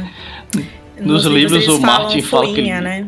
Fuinha, cara de fora, é. toda hora. Agora o que resta para ele e pro Alder Frey agora é caçar vampiro no The Strain. O ator é muito bom, porque quando o, o Jamie tava falando com ele, ele fazia umas casas, ele colocava a língua para fora, assim, é. Ele é Aí ótimo, quando a menina que era a área foi servir, ele deu um tapão na bunda dela, assim, tipo, é um cara que, você vê, né, um ator velho, a gente já elogiou ele aqui, muito aqui bastante, mas ele, ele sabe, né, interpretar, ele sabe pegar aquele personagem que é horrível e fazer de um jeito muito, muito legal. Ele inspira esse ódio, essa aversão que a gente tem a casa Frey, personifica, né, o que é ser esse ser humano desprezível aí. Bom, então é isso, tipo, a parte, eu não sei, muita gente vibrou com isso, mas eu achei muito, eles apressaram muito, né, essa questão da volta da área e tiveram que passar por cima de certas coisas, mas como a série só vai ter mais duas temporadas com episódios reduzidos ainda, então que seja, né, traz logo a área, só vem. É, mas o que a área vai fazer agora, né, eu fico pensando, porque eu entendo o apelo que essa cena teve, porque essa questão do fanservice mesmo, né, todo mundo queria ver o Alder Frey morrer. E morrer pela mão da área, então, melhor ainda. É. Mas, putz, ela vai fazer o que agora? é, provavelmente tem muito a ver com todos os outros personagens que também estão com núcleos deslocados, né? O Cão e a Irmandade, talvez a Brienne, talvez o Gendry, talvez até o Torta Quente. É, é, isso. Mas mesmo que encontre eles, podiam... eles vai ser para fazer eles... o quê? E matar quem? Se ela já, se ela já acabou com o Frey. Isso podia ser um plot até pra sétima temporada, né? Podia mostrar ela encontrando o cão agora, nesse final. E aí na próxima temporada mostrar ela matando o Frey até. Mas eu acho que isso devia Mas, ser assim. A Casa do Preto e Branco devia ser o plot da quinta. E aí, porque enrolaram duas temporadas para não é aprender porra isso, nenhuma. É. E aí a sexta, que é agora, ia ser o plot todo dessa, né? Ela voltando pra Westeros. E aí ia ter essa vingança. Ela ia reencontrar o Frey, a Irmandade ia fazer isso. Mas chegaram por muito tempo, né? A questão lá de Bravos, da Casa do Preto e Branco. E aí essa última parte eles jogaram assim na cara da gente. É, como a gente já disse, saiu, saiu em vários, vários sites essa semana, mas o Brian Cogman já tinha dito isso antes, né? Que cada núcleo tem o seu tempo e que não dá para né, ter uma linha, desenhar uma linha que seja paralela de todas as histórias. Mas o próprio Martin ele fala isso, né, que as histórias não passam no mesmo tempo. Só que é, na série isso fica, ficou muito bagunçado, cara. Tipo, no Martin tem essa questão tanto que os caras tiveram um trabalho enorme para poder montar um cronograma né, dos acontecimentos, uma linha do tempo. Os leitores tiveram que se reunir, tiveram um trabalhão, montaram uma tabela né, no, no doc. E, porra, mas na série seria muito difícil fazer isso, porque é uma confusão imensa. Tipo, o Sam demorou eras para chegar de Monte Chifre até Vila Velha. Eu acho que é interessante como a gente teve um episódio que mostrou como o acaso é importante, né, na formação de uma história, que foi o episódio da batalha, que a gente vê o acaso sendo um instrumento grande para que algo muito bonito e complexo acontecesse. E esse acaso, sorte e azar foi retratado pelo diretor. E a gente discute quando o acaso deve ser retratado pela mão do roteirista, né? Então, por exemplo, eu não acho ruim, particularmente, que eles tiveram duas temporadas dedicadas a Bravos. O que eu acho ruim é que muito de Bravos o trabalho foi de direção, a cena da perseguição, a produção da cena do, do teatro, as atuações incríveis, mas aquela história lá de Bravos toda tem muitos furos. E aí você corta isso pra uma situação catártica que também não mostrou a jornada de volta, como ela realizou o que ela queria fazer, o que, que ela sentiu quando ela chegou em Westeros. E não, não nos entendam mal, assim. A gente sabe que, por exemplo, na primeira temporada, muitos personagens viajaram também em tempo recorde de Winterfell para Porto Real, ou o Tyrion, né, até uh, o Linho da Águia. Na segunda temporada, a viagem que Dani fez do Mar do Traque até Cart também foi rápido demais, mas acho que a partir da quarta temporada, principalmente, a coisa começou a andar em um pé que passou a ser menos por desenvolvimento de personagem, mais para o roteirista chegar com o personagem onde ele quer, no episódio que ele quer. Tem, o, o, pessoal costuma fazer um sistema até de cores. Cada núcleo, uh, os, os, textos são escritos em cartões com cores diferentes e você tem um, um gráfico de cores de, da, da, da, porcentagem que no cada núcleo está tendo, de cada linha da, da, da história está tendo, para elas poderem convergir e, ter um, e terem pesos parecidos. Enfim. Uhum tem N técnicas possíveis, mas o, mas o, o interessante é realmente você conseguir fazer várias linhas lá, narrativas que vão convergir e que não tenha lacuna em nenhuma delas, que todas uhum. elas têm um arco bacana e bem feito no final. É, vamos citar essas lacunas, quer ver? Tem um negócio meio eurocêntrico que eles fizeram que a gente nem comentou, que é você pensar, ah, esses estrangeiros são loucos, veja como essa menina sangra pela barriga e ninguém ajuda ela. Vamos voltar pra Westeros, que é melhor, sabe? É isso que, que eu mais odiei, porque eles se prestaram passar duas temporadas naquele continente novo para no final das contas ser um lugar horrível que ninguém deve ir para lá, entendeu? E aí ah, só o Westeros é legal. Não, muito pelo contrário, sabe? Você dá uma importância para que as coisas aconteçam em Westeros, é como se o Westeros fosse melhor que Bravos. E eu não acho que é bem assim. Claro, porque a gente faz o link óbvio com a questão do, do olhar sobre o continente africano e tal, em outros países, outras religiões. A, a gente, a arte, ela é um retrato do que é a vida. Aliás, a gente só consegue absorver, como o Marcos sempre comenta, se nós tivermos algum nível de identificação, fazer essa interpretação de entender que aquele personagem que é de outro extremo da, dessa região, ele está sendo visto como uma, uma coisa excêntrica, bizarra. É por isso que a gente fala de cinema de outros países, porque o cinema ele sofre, obviamente, é, é, é como é que eu posso dizer? Ele sofre influência de sua cultura e de sua região. E é isso que amplia o seu olhar, na verdade. Você assistir produtos culturais culturais de outras regiões.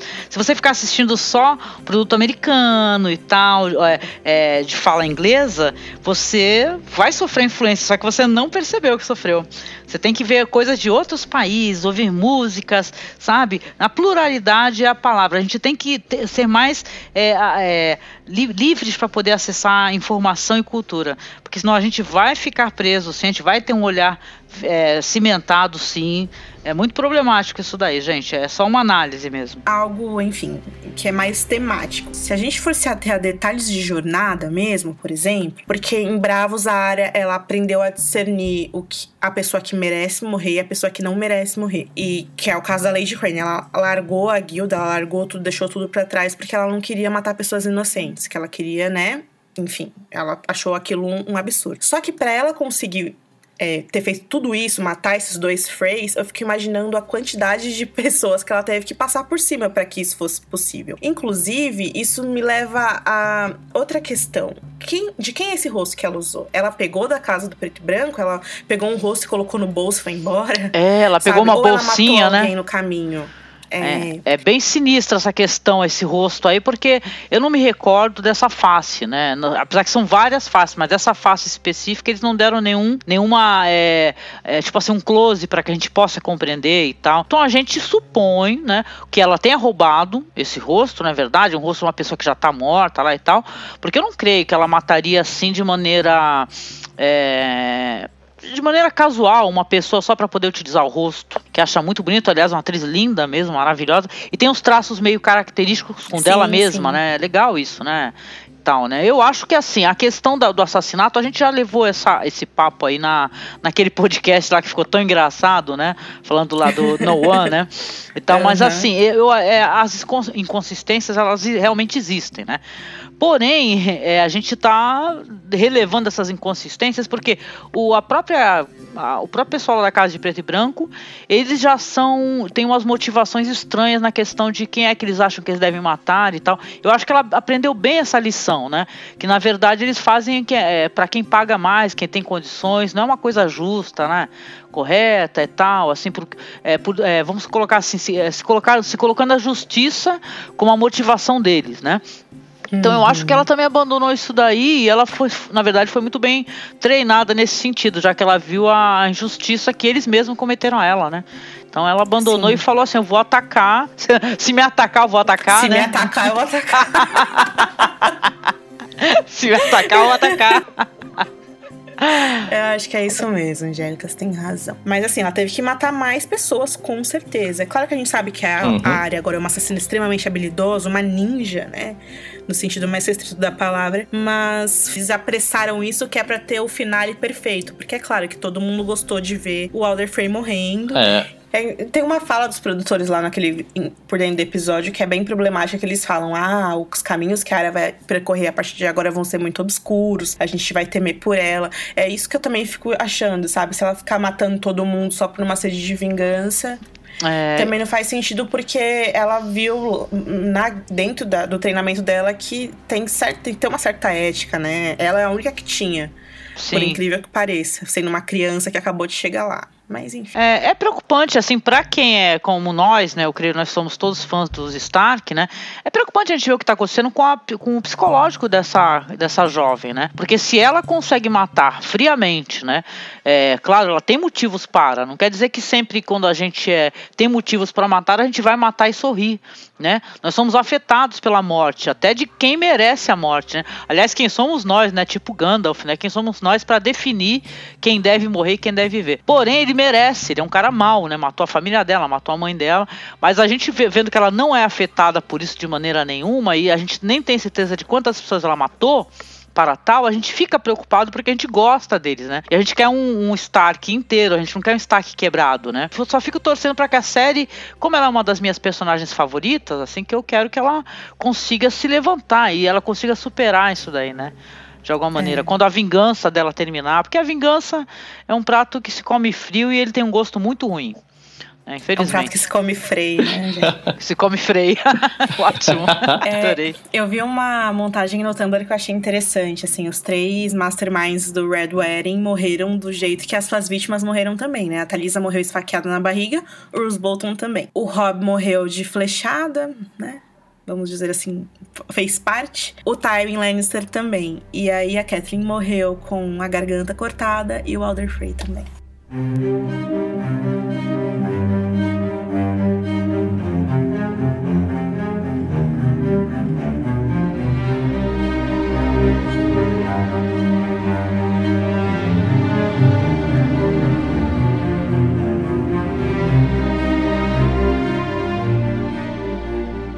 Assunto Tomem nunca acaba aqui. Tem duas coisas que é legal a gente comentar. Primeiro, que essa não é a primeira vez que o Jim Charles Chapman morre em Game of Thrones, né?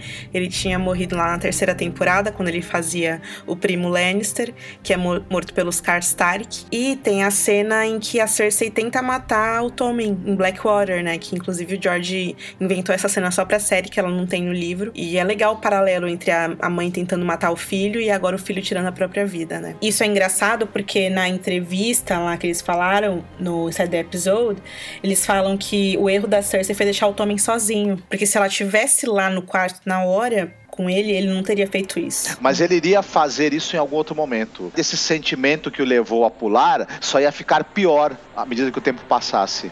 Mas É. sabe de uma coisa? Tem uma, aquele episódio que quando ele finalmente vai ter com ela depois da caminhada da vergonha, nessa temporada, que ele fala: ah, mãe, me ensina a ser forte. Vocês lembram disso? E ela fala, claro, filho, tudo por você. Só que ela não ensinou, não. Não, É, exato. isso- É que se, se, por exemplo, ela ficasse com ele e ele não fizesse isso, ele iria acabar tendo que ordenar que ela fosse presa ou morta. Seria a a outra possibilidade, o que seria algo, algo te- igualmente terrível. É, a própria, o próprio fato dele tirar a coroa antes de se jogar já mostra que o que ele não conseguia aguentar mesmo era o peso da coroa, né? De ser rei. Ele não queria nada disso. Então, acho que o suicídio dele é- ia acabar acontecendo de uma maneira ou de outra. E essa parada aí da Cersei de ter explodido o septo só foi estopim, né? Pra ele. É, eu perguntei isso pra vocês porque tem a questão das entrevistas com os atores e que os próprios di- é, produtores disseram no por dentro do episódio. Então acho que eu vou soltar aqui pra galera e eles ajudam a gente a debater essa questão nos comentários. É, são três pontos que eu queria abordar aqui. Primeiro sobre o Tommy. É, o ator, o Jim Charles Chapman, disse que no final ele amava as duas, a mãe e a esposa, de uma maneira igual. E que ele não soube muito bem escolher entre as duas, e é por isso que isso ajuda ele a tomar a decisão de tirar a própria vida no fim. Eu pergunto pra vocês: se a Cersei morresse, o Tommen tentaria se matar também? Será que ele gostava das duas de uma maneira tão igual assim? Ou se a Cersei morresse e ele tivesse a fé e a Marjorie do lado dele, pra ele estaria tudo bem? Isso mostra que, na verdade, ele não amava as duas igual e que com certeza ele gostava mais da, da esposa da Marjorie do que da mãe. Falando sobre uma possível morte da Cersei, vem a segunda pergunta que a gente quer fazer pra vocês. É, qual teria sido o acordo entre a Marjorie e o Alto Pardal? Será que ele ia condenar a Cersei à morte naquele dia? Será que a Marjorie poderia estar ciente dessa condenação? E esse foi meio que a troca que ela fez com o Alto Pardal, deixa o, o irmão dela voltar pra Jardim de Cima, e em troca ela apoiaria ele em dar uma pena mais dura pra Cersei por ser a rainha, pela, pela Marjorie ser a rainha, e ela ia anunciar isso. O que, que vocês acham? E o terceiro e último ponto, pouquinho mais complexo. A Natalie Dormer falou em entrevista que, e no por dentro do episódio também ela disse isso, que ela sempre esteve no mesmo nível de conspiração que a Cersei, que as duas, enfim, eram iguais no nível de inteligência ali, de estratagemas. A gente viu que a Marjorie morreu por culpa do Alto Pardal, segundo ela, e não porque ela subestimou a Cersei, né? Isso fica bem claro, inclusive, quando a cena mostra que ela percebeu que tinha algo errado e ela tentou tirar todo mundo ali, avisar todo mundo, mas não conseguiu. Então, é, isso mostra que né, de certa forma, a Marjorie é- era de fato tão inteligente ou tão esperta quanto a Cersei, mas o Alto Pardal era mais burro do que elas. E é por culpa dele que todo mundo morreu, porque ele não quis tirar todo mundo dali. Mas aqui é a questão. A gente vê que o Pardal começou a quebrar as promessas que ele fez pra Marjorie ali mesmo, quando ele marca o Loras com a estrela. E aí a gente pergunta pra vocês: será que ela era tão mais inteligente assim do que o Pardal? Vocês acham que se ele conseguisse condenar a Cersei, seja lá como pelos crimes, entre aspas, dela. É, será que a Marjorie conseguiria sair daquela situação em que ela virou basicamente um membro da fé sem poder exercer ali suas liberdades? Porque o tempo todo parecia que ela tinha um plano maior durante essa temporada toda, né? Mas isso não foi revelado com muita transparência. Inclusive, por isso que a gente meio que acha que ela sabia qual seria a pena da Cersei, que provavelmente seria a morte, porque tava parecendo que ela tinha um plano ali, né? Enfim, a Marjorie, né? Ela tem que ter um plano, porque ela é uma mulher incrível e, e que sempre é, esteve à frente, pensando à frente, né? Ou será que por causa da ausência da avó ali ajudando ela a fazer as coisas, ela se enfraqueceu mesmo e essa, esse possível plano que ela tinha, na verdade, não tinha nada, era só pose que ela fazia o tempo todo, porque sem a avó ela não consegue fazer as coisas. Tá aí esses questionamentos e deixaremos para vocês nos, nos ajudarem é, a realizá-los aqui na área de comentários. Mas vamos falar mais um pouco sobre as outras cenas de Porto Real. Qyburn é, leva o corpo de Tommen para a mãe. É, a, é, a ele não quer mostrar, ele fala pra ela que não teria necessidade dela ver, mas ela faz questão de ver como é que está o filho, mas ela não demonstra fraqueza nesse momento, não chora e não diz nada. Depois de alguns segundos, com os olhos cheios d'água, ela sussurra que Tommen deverá ser levado para descansar ao lado do avô, do Tywin, de Joffrey e Myrcella. Queime-o e leve suas cinzas para o que sobrou do septo de Baelor. A atuação incrível da Lena é curioso porque ela cita que os corpos do Tywin, Joffrey e Myrcella estão lá e nos livros tem, a, inclusive, uma cena que é muito, muito bonita do exército Lannister levando em procissão o corpo do Tywin de volta para as Terras do Oeste. E aí na série a gente não teve isso, enfim. E é o último dos filhos dela, não tem mais. É, nos livros a Myrcella ainda tá viva, mas na série ela pode fazer mais filhos com o Euron Greyjoy, será? Nossa senhora, por favor, não. tô brincando, tô brincando. Eu, eu, só queria dizer também sobre essa, sobre essa cena dela dizendo para queimar o corpo do filho. Isso deixa muito claro que na cabeça dela dela é como se ele estivesse lá dentro do septo na hora que explodiu. Se ela tivesse queimado o filho ali junto com os outros. O, no fim, o resultado foi o mesmo. É bizarro, né? Porque assim, agora meu filho morreu, não tem nem onde colocar o corpo dele, porque eu queimei a igreja. É muito louco isso, né? Jamie Lannister chega com a parte da sua comitiva nas terras da coroa e ele logo que ele chega, ele já observa do alto as chamas resultantes do, do, do, incêndio do septo. Ele, desesperado, corre para ver o que está acontecendo. Dentro da sala do trono, a Cersei desfila em direção ao trono na companhia de sua guarda real. O salão escuro e silencioso está lotado de nobres. Em um cantinho, Jaime observa tudo. Cersei se senta no trono de ferro enquanto Qyburn, que agora veste o broche de mão, se dirige ao seu lado, olha para o povo e diz: Eu proclamo Cersei da casa Lannister, a primeira de seu nome, rainha dos ândalos e dos primeiros homens, protetora dos sete reinos. Ele coloca uma fina coroa de prata, cravejada de pedras preciosas em sua cabeça. Cersei se senta no trono e seu olhar encontra o de Jaime. Tanto o olhar dele quanto o dela é algo difícil de se descrever. Vida longa, rainha. Vida longa, rainha. Gente, tem que falar, senão a Cersei vai mandar prender vocês. o David e o Daniel falam que esse olhar do Jaime para Cersei é difícil de descrever escrever mesmo, porque eles queriam que fosse de fato enigmático, porque é algo que eles querem desenvolver só na próxima temporada, né? Eles dois daqui pra frente, como vai ser isso. Mas, de novo, essas entrevistas tão bizarras porque é bem claro que ela, ela desvia o olhar do Jamie com convicção. E ao mesmo tempo, quando ela olha pra, pra, pro povo, ela tá com uma cara que é bizarra, assim, um semblante é, é até quase como se ela estivesse em choque por finalmente ter conseguido o que ela tanto quis. Mas a Cersei agora é uma pessoa esvaziada e ainda tem a parte da profecia que se cumpriu com o Tommen, mas falta uma parte, né? A gente sabe que na série não tem a parte do Valonqar, mas tem a parte da rainha mais jovem, mais bela, que vai tomar tudo que lhe é mais querido. E é interessante se você pensar, ela achou que era Marjorie e ela tramou toda essa coisa de armar a fé e de, de dar poder pro Pardal para atingir o Loras e a Marjorie, evidentemente. E olha como ela acabou, na tentativa de não deixar a profecia se cumprir, é, ela acabou precipitando o cumprimento dela de outra maneira. É, a morte do Tommen, né? Exato. Eu, o olhar do Jamie para ela é enigmático, mas se você for pensar o seguinte, eu acho que dificilmente o Jamie no lugar dela, depois de tudo que aconteceu, ele pegaria e sentaria naquele trono. Chegaria à conclusão que aquilo tudo se tornou algo que não valeu a pena e meio que maldito. Então, aquele olhar dele para ela é meio assim que hum, isso não valeu a pena, isso é algo que não, não era para ter acontecido desse jeito e não, e não dá para você sentar aí dessa maneira não, desculpa. É estranho, né, cara? Eu acho que, sei lá, que, às vezes ela até tá vazia assim por dentro, né? Porque ela sabe que a profecia vai se cumprir, né? Qualquer esperança que ela tinha de ter de ter cancelado a profecia, sei lá, com a morte da Marjorie, é, caiu por terra quando Tom morreu. Ou seja, a profecia ainda é válida. O, a questão do septo da memória que a gente tinha dito lá do Maegor, o interessante é que depois que ele toca fogo e mata todo mundo, é aí que começa a revolta da fé. E eu quero saber na série como que o, a galera, né, o povo e, a, e as outras pessoas que não estavam lá pra ver isso vão reagir a isso, eles vão aceitar. Porque assim, é claro que tá todo mundo com medo da Cersei, tá todo mundo silencioso, como parece a coroação, mas será que ela vai conseguir ganhar respeito daquelas pessoas? É até um paralelo com a Daenerys, né? Que ela também queimou um, um templo lá em Track. E os caras se curvaram diante dela. É, agora a Cersei tá sentada no trono, ela não tem mais o apoio dos Tyrell e tá vindo a, e tá vindo a Daenerys, o pessoal das Ilhas de Ferro, os Martel,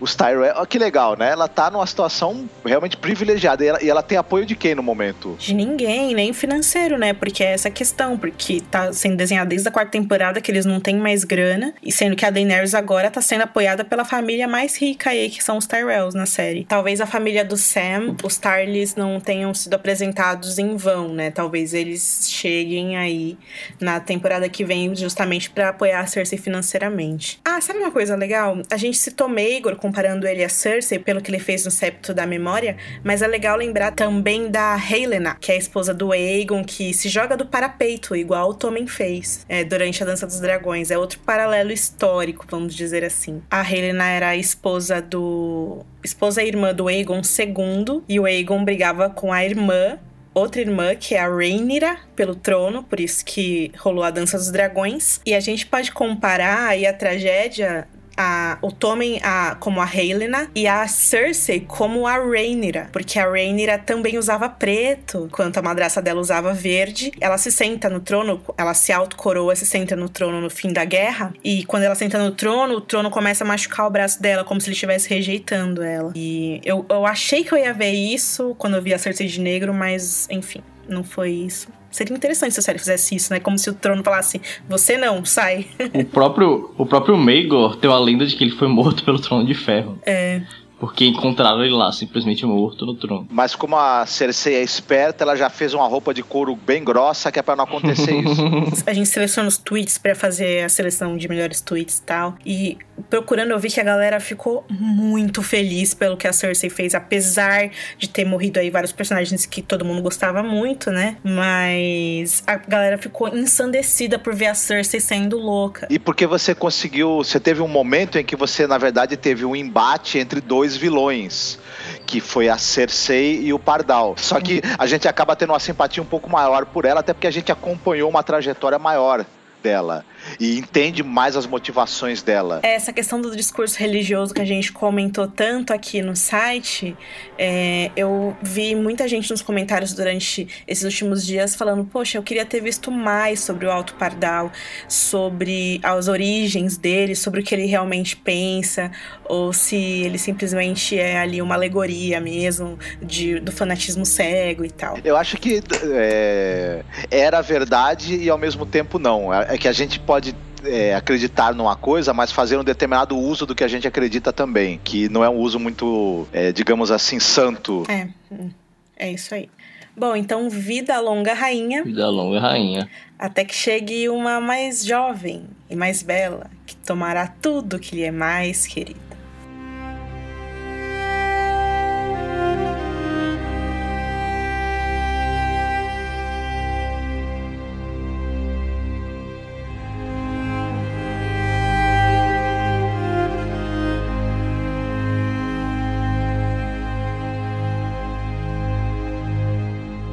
Subam esses corvos brancos e saiam da cidadela, porque nós agora vamos para Winterfell. E a cena abre com um corvo branco voando, né? Um dos corvos que o Sam viu lá. É, vale lembrar que no primeiro episódio da segunda temporada, no episódio The North Remembers, o Paisel apresenta um corvo branco para o pequeno conselho, é, avisando que na cidadela foi decidido que o verão chegou ao fim. E aí eles mandam o Corvo Branco lá para avisar isso. Então quer dizer que desde a segunda temporada até agora, mais ou menos durante 4, 5 anos, foi o período que durou o outono e agora o inverno chegou. E a gente vê todo o alcance das terras dos Stark, né? Em, torno de Winterfell, incluindo a Mata dos Lobos, tudo coberto de neve. É, o John, ele tá no salão comunal com a Melisandre, né? Contando que no passado, durante os banquetes, a família sentava todo ao redor da mesa. Mas o John não era permitido, né? Ficar ao lado deles porque era um bastardo e ele tinha que ficar longe na mesa dos empregados. E a Melisandre fala que o John tem mais sorte do que a maioria, né? Porque pelo menos ele teve banquete, teve família. Eles concordam e sorriem, mas aí o Davos chega furioso, né? Com o brinquedo da Shirin em mãos. Ele joga pra Melisandre e a Melisandre pega certinho ali. E faz com que ela conte tudo, né? O John. Que aquele era o brinquedo da princesa. E essa foi um. Cara, a atuação desse Liam Cunningham foi espetacular, velho. Ele sempre foi ótimo, mas nessa cena, nossa, o cara é muito foda. Ele fala, é. Diga-lhe o que fez com ela, diga. E aí a Melisandre meio cabisbaixa, assim, meio envergonhada, parece até. Ela, ela admite que, que nós queimamos a, a, princesa na fogueira. E aí o Davos pergunta por quê? Chorando. E ela responde: Ah, o exército estava preso, os cavalos estavam morrendo, né? Era a única saída. E aí ele fala: Ah, se você, se você queimou uma garotinha viva, né? Se o seu Deus ordena isso, então ele é um Deus perverso. E aí ela fala: Ah, mas é perverso, mas nós estamos aqui por causa dele, né? Jon Snow está aqui por causa dele. E o Davos fala que amava a Shirin como se fosse a filha dele, né? Que ela era boa e gentil e que a Melisandre matou ela friamente. E a Melisandre fala: Ah, o seu rei também matou, né? O pai dela. E a mãe dela também, né? Eles sabiam que essa era a única saída. Aí o Davos fala: Saída de quê? Eles morreram mesmo assim. É, você falava que Stannis era escolhido, convenceu ele, convenceu todo mundo disso e enganou todo mundo. E a Melisandre começa a chorar, dá até uma certa pena dela também. E ela fala, né, que tava errada, enquanto Davos pergunta quantos tiveram que morrer, né, porque por causa desse erro dela. E aí ele pede permissão pro John para executar a Melisandre. E aí o John Eu não entendi porque que ele teve que pedir pro John permissão. É, porque o John ele não era rei ainda. É, entendeu? É porque era na casa dele? É. Mas a casa não é dele, é a casa da Sansa. Opa! Opa! Começou a briga.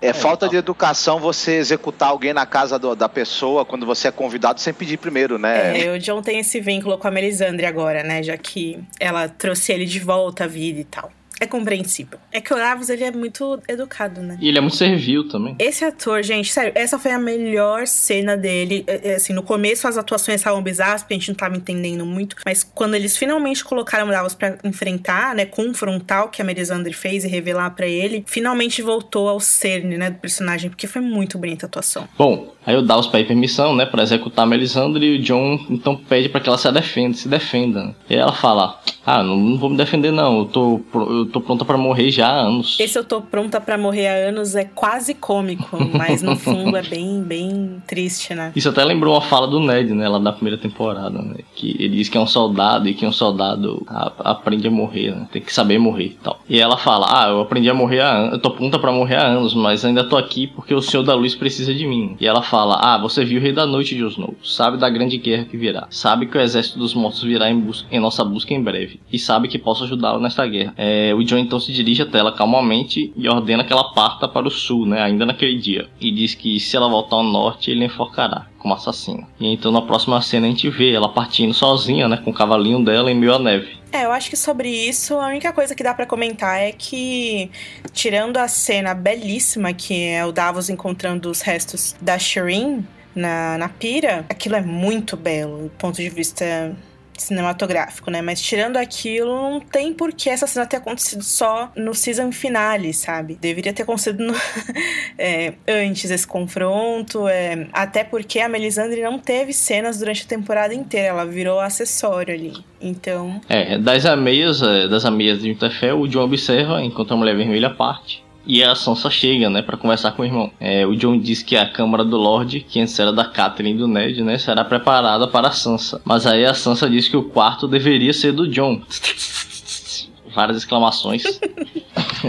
e aí o John diz que não é um Stark. Mas Sansa diz que para ela ele é assim. E o John diz: Ah, mas você é a senhora de Interfell, né? Você merece. É engraçado que até agora eles não estão se olhando no olho, né? Ele tá olhando para lá, assim. É verdade. É, ele fala que, ela, que todo mundo tá ali vivo por causa dela, porque a batalha tava sendo perdida, né? Até os cavaleiros do Mindinho lá chegarem. E questiona, né, Sansa, como é que ela ainda confia em Mindinho, né? Depois de ter sido vendida por ele aos Bolton. e aí ela responde que somente um todo confiaria no Mindinho, né? Coitado do Ned. E eles então finalmente trocam olhares Enquanto a Sansa diz que deveria ter contado tudo ao John, né? E ela pede desculpas. E aí ele fala que eles precisam confiar um no outro, que eles têm muitos inimigos agora, né? E que não podem ficar lutando entre eles. Ah, aí ele beija a irmã na testa com muito carinho. E a Sansa fala que o Corvo Branco veio da cidadela, né? Dizendo que o inverno chegou. E aí ele sorri e lembra do Ned, né? Porque ele sempre prometia isso. A palavra dos Stark. Mas tem que ser o Jon Snow e a Sansa pra rir mesmo do inverno, né? Eles já passaram por tanta bosta que o inverno é o de menos. Verdade. agora, o John falando, ah, agora a gente tem muito inimigo. Agora, John, agora. Faz muito tempo que vocês têm inimigos, cara. Isso começou lá quando vocês saíram de casa. Pra começar. Angélica, fala aí o que, que você achou da cena. Quando eles vão, estão conversando ali, estão olhando ali o, né, a neve e tal, que vem chegando, o inverno que realmente chegou dessa vez, e eles estão separados ali pelas ameias, né? E é uma construção visual muito interessante, que ela é, muito, é um recurso muito utilizado em cinema, né? Quando existe uma divisão entre as pessoas, existe algo, né, que as impede de realmente serem mais próximas, né? Não é uma, é uma, parece uma coisa muito óbvia, mas não é, porque isso, isso aí tu coloca visualmente. Tem um filme chamado El Sur, que é um filme espanhol muito bonito, depois se você quiser relacionar, vale muito a pena, que eles fazem isso, a, a, o pai que ele abandona a família, a, a, filha não vai mais ver o pai, a criança, então tem uma tomada onde eles estão um de cada lado de uma janela, sabe, separados e tal, conversando, então isso daí é uma construção visual interessante, eu achei isso muito lindo, aliás a cena foi toda maravilhosa, com ele a perdoando, entendeu, ela falando para ele, ou seja, a internet que é tão, né, assim, a internet não perdoou isso, xingou tanto essa personagem, mas ele perdoou sem pensar. Nem duas vezes ele falou: Ó, oh, eu dei um beijo na testa, eu te perdoo, não, não, se preocupe com isso. Então foi, é, foi uma cena muito bonita e os, as pessoas colocam isso visualmente, essa separação, né, essa possibilidade de separação, de, de intriga entre eles, né? E tal. Ele até fala para ela assim: Ó, oh, eu estou arrumando o quarto do Lorde. Aí ela fala: Não, mas você pode ir para lá, agora é seu direito. Ele fala: Não, não sou Stark. Aí ela fala: Para mim é. Angélica, mas tem um ponto que é você percebe que falta uma, uma certa segurança da parte dos roteiristas de escrever a Sansa, escrever os diálogos dela. Fica tudo muito aberto a interpretações, muito abstrato. Por exemplo, na muralha ainda, quando ela omite do John que ela se encontrou com o Mindinho e aí a Brienne é, indaga ela em relação a isso, daí a Brienne fala: "Por que que você não contou pro seu irmão?" E aí a Sansa olha para Brienne, não responde e a cena corta. Quer dizer, a Sansa, ela meio que é tudo muito circunstancial para Sansa, sabe? Exceto quando era algo é, diretamente relacionado a Ramsay, tanto que no diálogo que ela tem com com o Ramsay quando ela vê ele morrer e o diálogo em que ela confronta o Mindinho sobre as coisas que o Ramsay fez com ela, dá certo. Se você para e analisa, essas são as duas. É cenas mais incríveis da Sansa sozinha, né? É claro que tem a, a cena em que ela aceita a Brienne em serviço dela, mas aquela era outra Sansa que ainda tava com Theon, né? Aquela era a Sansa vítima ainda, de certa maneira. E aí, se você tira essa cena da Brienne, que ela, enfim, tava junto com o Theon, decidindo coisas, e se você tira a cena do Ramsay, se você tira a cena em que ela confronta o Mindinho no bordel, sobra uma Sansa que tá incompleta ainda, em detrimento do John, né? Para que role esse atrito aí que os produtores estão falando que vai ter na temporada que vem. Eu super acho que a Sansa nos livros está se encaminhando para a questão da vilania também. Por isso que a gente super defendeu o direito dela de ser doida e ver o Ramsay morrer ou mentir pro John, né, no episódio da, da batalha. E se isso for acontecer na série, que seja com uma mão mais firme de quem tá escrevendo ela, sabe? Porque parece que nem ela sabe o que ela quer. Foi um diálogo sei lá, escorregadio. Ela falou só um desculpa e aí já emendou com: ah, você pode ficar com o quarto dos nossos pais, sabe? É um negócio que não importa quem vai ficar no quarto, entende? Ela é a herdeira legítima de Winterfell agora, depois do Bran. Ela que já devia estar tá colocando as, as malinhas dela no quarto principal já faz tempo, sabe? Eu achei uma bobagem esse negócio do quem vai escolher o quarto, sabe por quê? Porque quando o John era comandante da patrulha, ele era mais humilde, sabe? Ele não tinha essa de, ai, é, vou ficar no quarto do senhor comandante. Ele deu o quarto pro Stannis nos livros. Que se foda onde eu vou dormir, sabe? Eu tenho um trabalho para fazer, que é muito mais importante do que, ai, no meu banheiro tem bidê, sabe? Sem precisar, inclusive, da influência do Mindinho, porque a gente fica pensando que eh, depois de tudo que ela passou, ela tá se deixando influenciar justamente por esse fulano. Ele é muito esperto, mas, é, mas, é, mas ele já mostrou quem ele é para ela. Então já não seria mais o caso dela, dela ficar levando em consideração o que ele fala. Mas é. Porque lá naquele episódio que ela confronta ele, vocês lembram naquele diálogo maravilhoso? O David Benioff fala com todas as palavras: o Mindinho ainda tem forte influência sobre ela. Ele fala isso no vídeo. E aqui, depois a gente vai comentar aqui na cena do Rei do Norte, que ele ainda fala mais sobre isso. Ou seja, né, ela tem ainda essa influência que já não era mais para ela ter. Se fosse a Sansa do livro, que tá ainda, é filha dele, né, no, de papel passado, que ela é a Lane, filha bastarda dele, tudo bem, mas a da série, gente, não era mais pra estar tá nessa, não. Até porque ele vendeu ela, né, pro, pro, pro Ramsay. É, Vamos lá, pra outra cena, a gente vê a Sansa sozinha, né, com os pensamentos dela lá no represeiro. É uma cena que lembra bastante, né, aquela da primeira temporada, quando o Ned tá lá com a espada dele. A Kathleen chega para falar que o John Arryn morreu, né? Isso. E aí, só que quem chega é o Mendinho, ele chega pedindo desculpas, né, por interromper as preces dela. E aí, a gente vê, né, como a árvore do coração fica bem mais linda lá no inverno, com as folhas vermelhas, né, ressaindo no branco da neve. Aí, quando o Mendinho interrompe a Sansa, ela diz que já não reza mais. Fala que tava ali lembrando mesmo, que é ali todos os dias quando era criança, né, rezando para estar em outro lugar, né, porque ela não gostava muito de Interfell. E aí, ela, sem muita paciência pro Mendinho, pergunta o que, é que ele quer. E ele diz que pensou que ela soubesse. E ele diz que quando fecha os olhos, sempre imagina-se no trono de ferro, né? Com Sansa ao lado dele. Ele chega muito próximo dela e tenta beijá-la, mas ela o repele, né? E começa a ir embora. Então ele diz que a, a, notícia da batalha começou a se espalhar pelo reino e a notícia de que ele se declarou aos Stark também. E aí a Sansa diz que ele já fez isso antes, mas que só, ser, mas que só serviu a ele mesmo. É, e aí ele responde que não adianta ficar choramingando pelo passado, né? E que é preciso se preparar para o futuro. E fala: é, Você, meu amor, é o futuro da casa Stark. Quem o norte deve apoiar? A filha legítima de Ned Catelyn ou um bastardo sem mãe vindo do sul? Guerra Civil. Essa parte que ele fala do Trono de Ferro é muito bizarra, porque ele fala: tudo que eu faço é sempre pensando nessa imagem. Tudo que eu faço eu pergunto: eu vou ganhar isso no final? Ai, cara, que é... eu me arrepiei de nojo dele. Ele é muito creepy, né? É, ah, Stalker. Cara, que pesado isso. É muito ruim, credo. o ator bom, mas o personagem horrível. É. E outra, o que ele tá falando para ela é: eu faço tudo para que essa imagem aconteça. Ou seja, eu vou ter isso no final e pronto, entendeu? Mesmo que você não queira, é isso que vai acontecer. Mas aí que tá, né? Se a gente lembra lá da temporada passada, quando ele contou pra Cersei que ela tava em Winterfell, a gente ficou puto, lembra? Isso nem importa mais, porque todo mundo já sabe da batalha que teve a essa altura, né, o John, é, enfim, desertou da patrulha, brigou com White Walker, batalhou, tomou o Interfell, matou todo mundo, quer dizer, nem importa mais que a Cersei saiba ou não onde a, a Sansa tá, né? É, eu acho que uma coisa, o Mindinho, ele tá ali pra encher a paciência, né, cara? É foda, ele quer o poder, ele quer todo o poder, ele já falou isso claramente para ela. Aliás, uma cena, a cena em que ele se aproxima dela dá um brulho no estômago da gente, né? Eu te juro que eu me senti fisicamente mal com isso daí, né? Quando ele se é. aproximava da atriz, eu falava, nossa, sai de perto, sai, sai de daí, perto. Nojo dele, né? nojo. Alguém que falava que era amigo, óbvio que não era. Ele só ele jogou ela para, né, pros leões, né?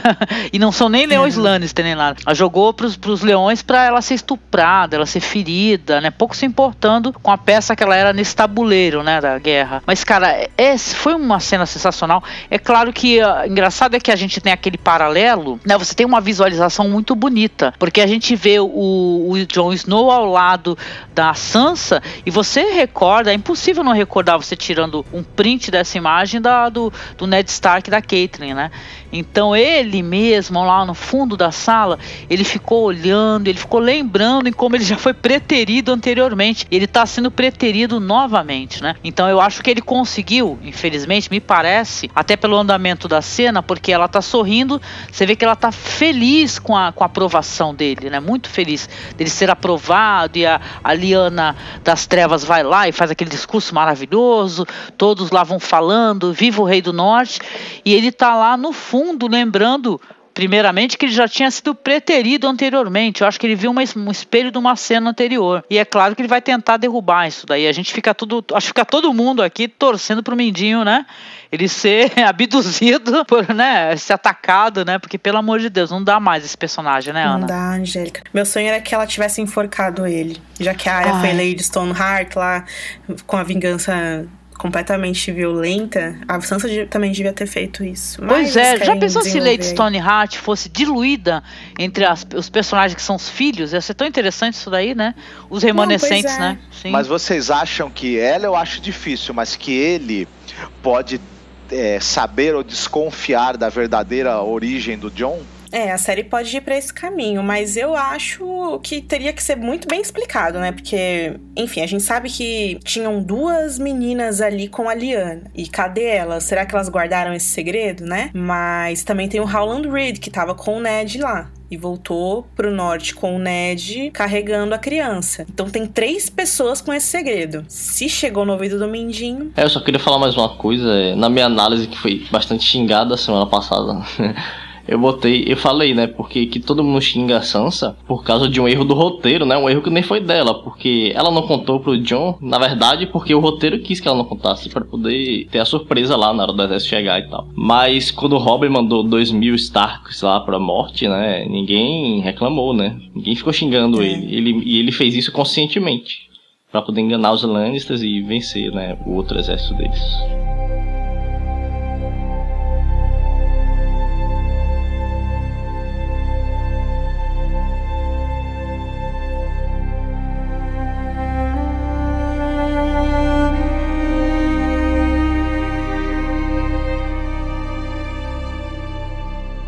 Atriz que faz a Liana, ela ganhou um prêmio pelo papel que ela fez em The Fall. Não sei se vocês lembram. O nome dela é Aislinn Franciose, né? E ela realmente tá ótima em The Fall. Ela faz essa personagem que é muito odiada, uma adolescente rebelde que faz umas coisas terríveis. E aí tem um vídeo dela agradecendo o prêmio e tal. E na plateia tem um cara chamado Xambin que tá lá aplaudindo ela e tal. E aí eu fui descobrir que eles fizeram recentemente uma série juntos, que é a Legends. Bem legal, né? Ver o Ned do futuro prestigiando aí sua amada irmã Lyanna Stark. Bom, vamos lá então, pra gente não demorar muito. Bran, Mera e Benjen chegam próximos à muralha. A gente vê a muralha através daquelas árvores, parecem uns pinheiros assim, cobertos de neve, é uma cena muito bonita. O Benjen se despede, falando que a muralha não é apenas pedra e gelo, mas que magias antigas estão fincadas na fundação dela. Mágica forte para proteger os homens do que há além dela. E é por isso que é, o Benjen nunca vai conseguir passar por ela, né? Quando ele tá falando, a gente vê no rosto dele ainda mais decomposto do que na outra cena, né? Do episódio Blood of My Blood, a gente vê as veias do rosto dele azuis, os lábios azuis, as maçãs do rosto bem marcadas por aquelas, por aqueles machucados, né? E aí ele diz: enquanto a muralha estiver de pé, os mortos não vão poder passar. Então eu não vou poder passar. E aí, depois de toda essa dramaticidade, ele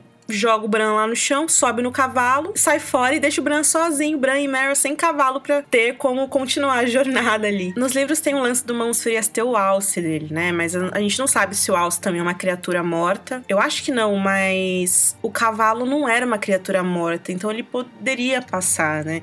E o Benjen, por ser uma criatura ali, teria mais chance de sobreviver a pé e até de achar um outro animal no caminho do que o Bran e a Mera, né? E aí, depois disso, o Benjen fala, né? A grande guerra tá chegando, eu vou lutar do lado dos vivos e eu farei o que eu puder enquanto eu puder. E ele fala sobre é, enquanto a muralha estiver de pé, eu não vou poder passar, e eu achei isso muito uma dica de que em breve a muralha não estará mais de pé. Daí o Bran, obrigada, tio, dele de nada, beijo, boa sorte, né? Desejo vocês boas, boa sorte, e ele parte. E aí a gente vê que tem uma árvore coração onde ele deixou o Bran e que a árvore tá simulando aquela seiva vermelha, né? Lágrimas. Aí o Bran fala: Mera, vou entrar aqui na internet rapidão. Daí ela fala. Mas, Bran, você tem certeza? Você tá pronto? Daí ele fala: Eu sou o corvo agora. Eu tenho que estar. E aí começa a tocar a trilha do corvo. Aí o Bran toca na árvore e começa a viajar. E ele vai diretamente pra visão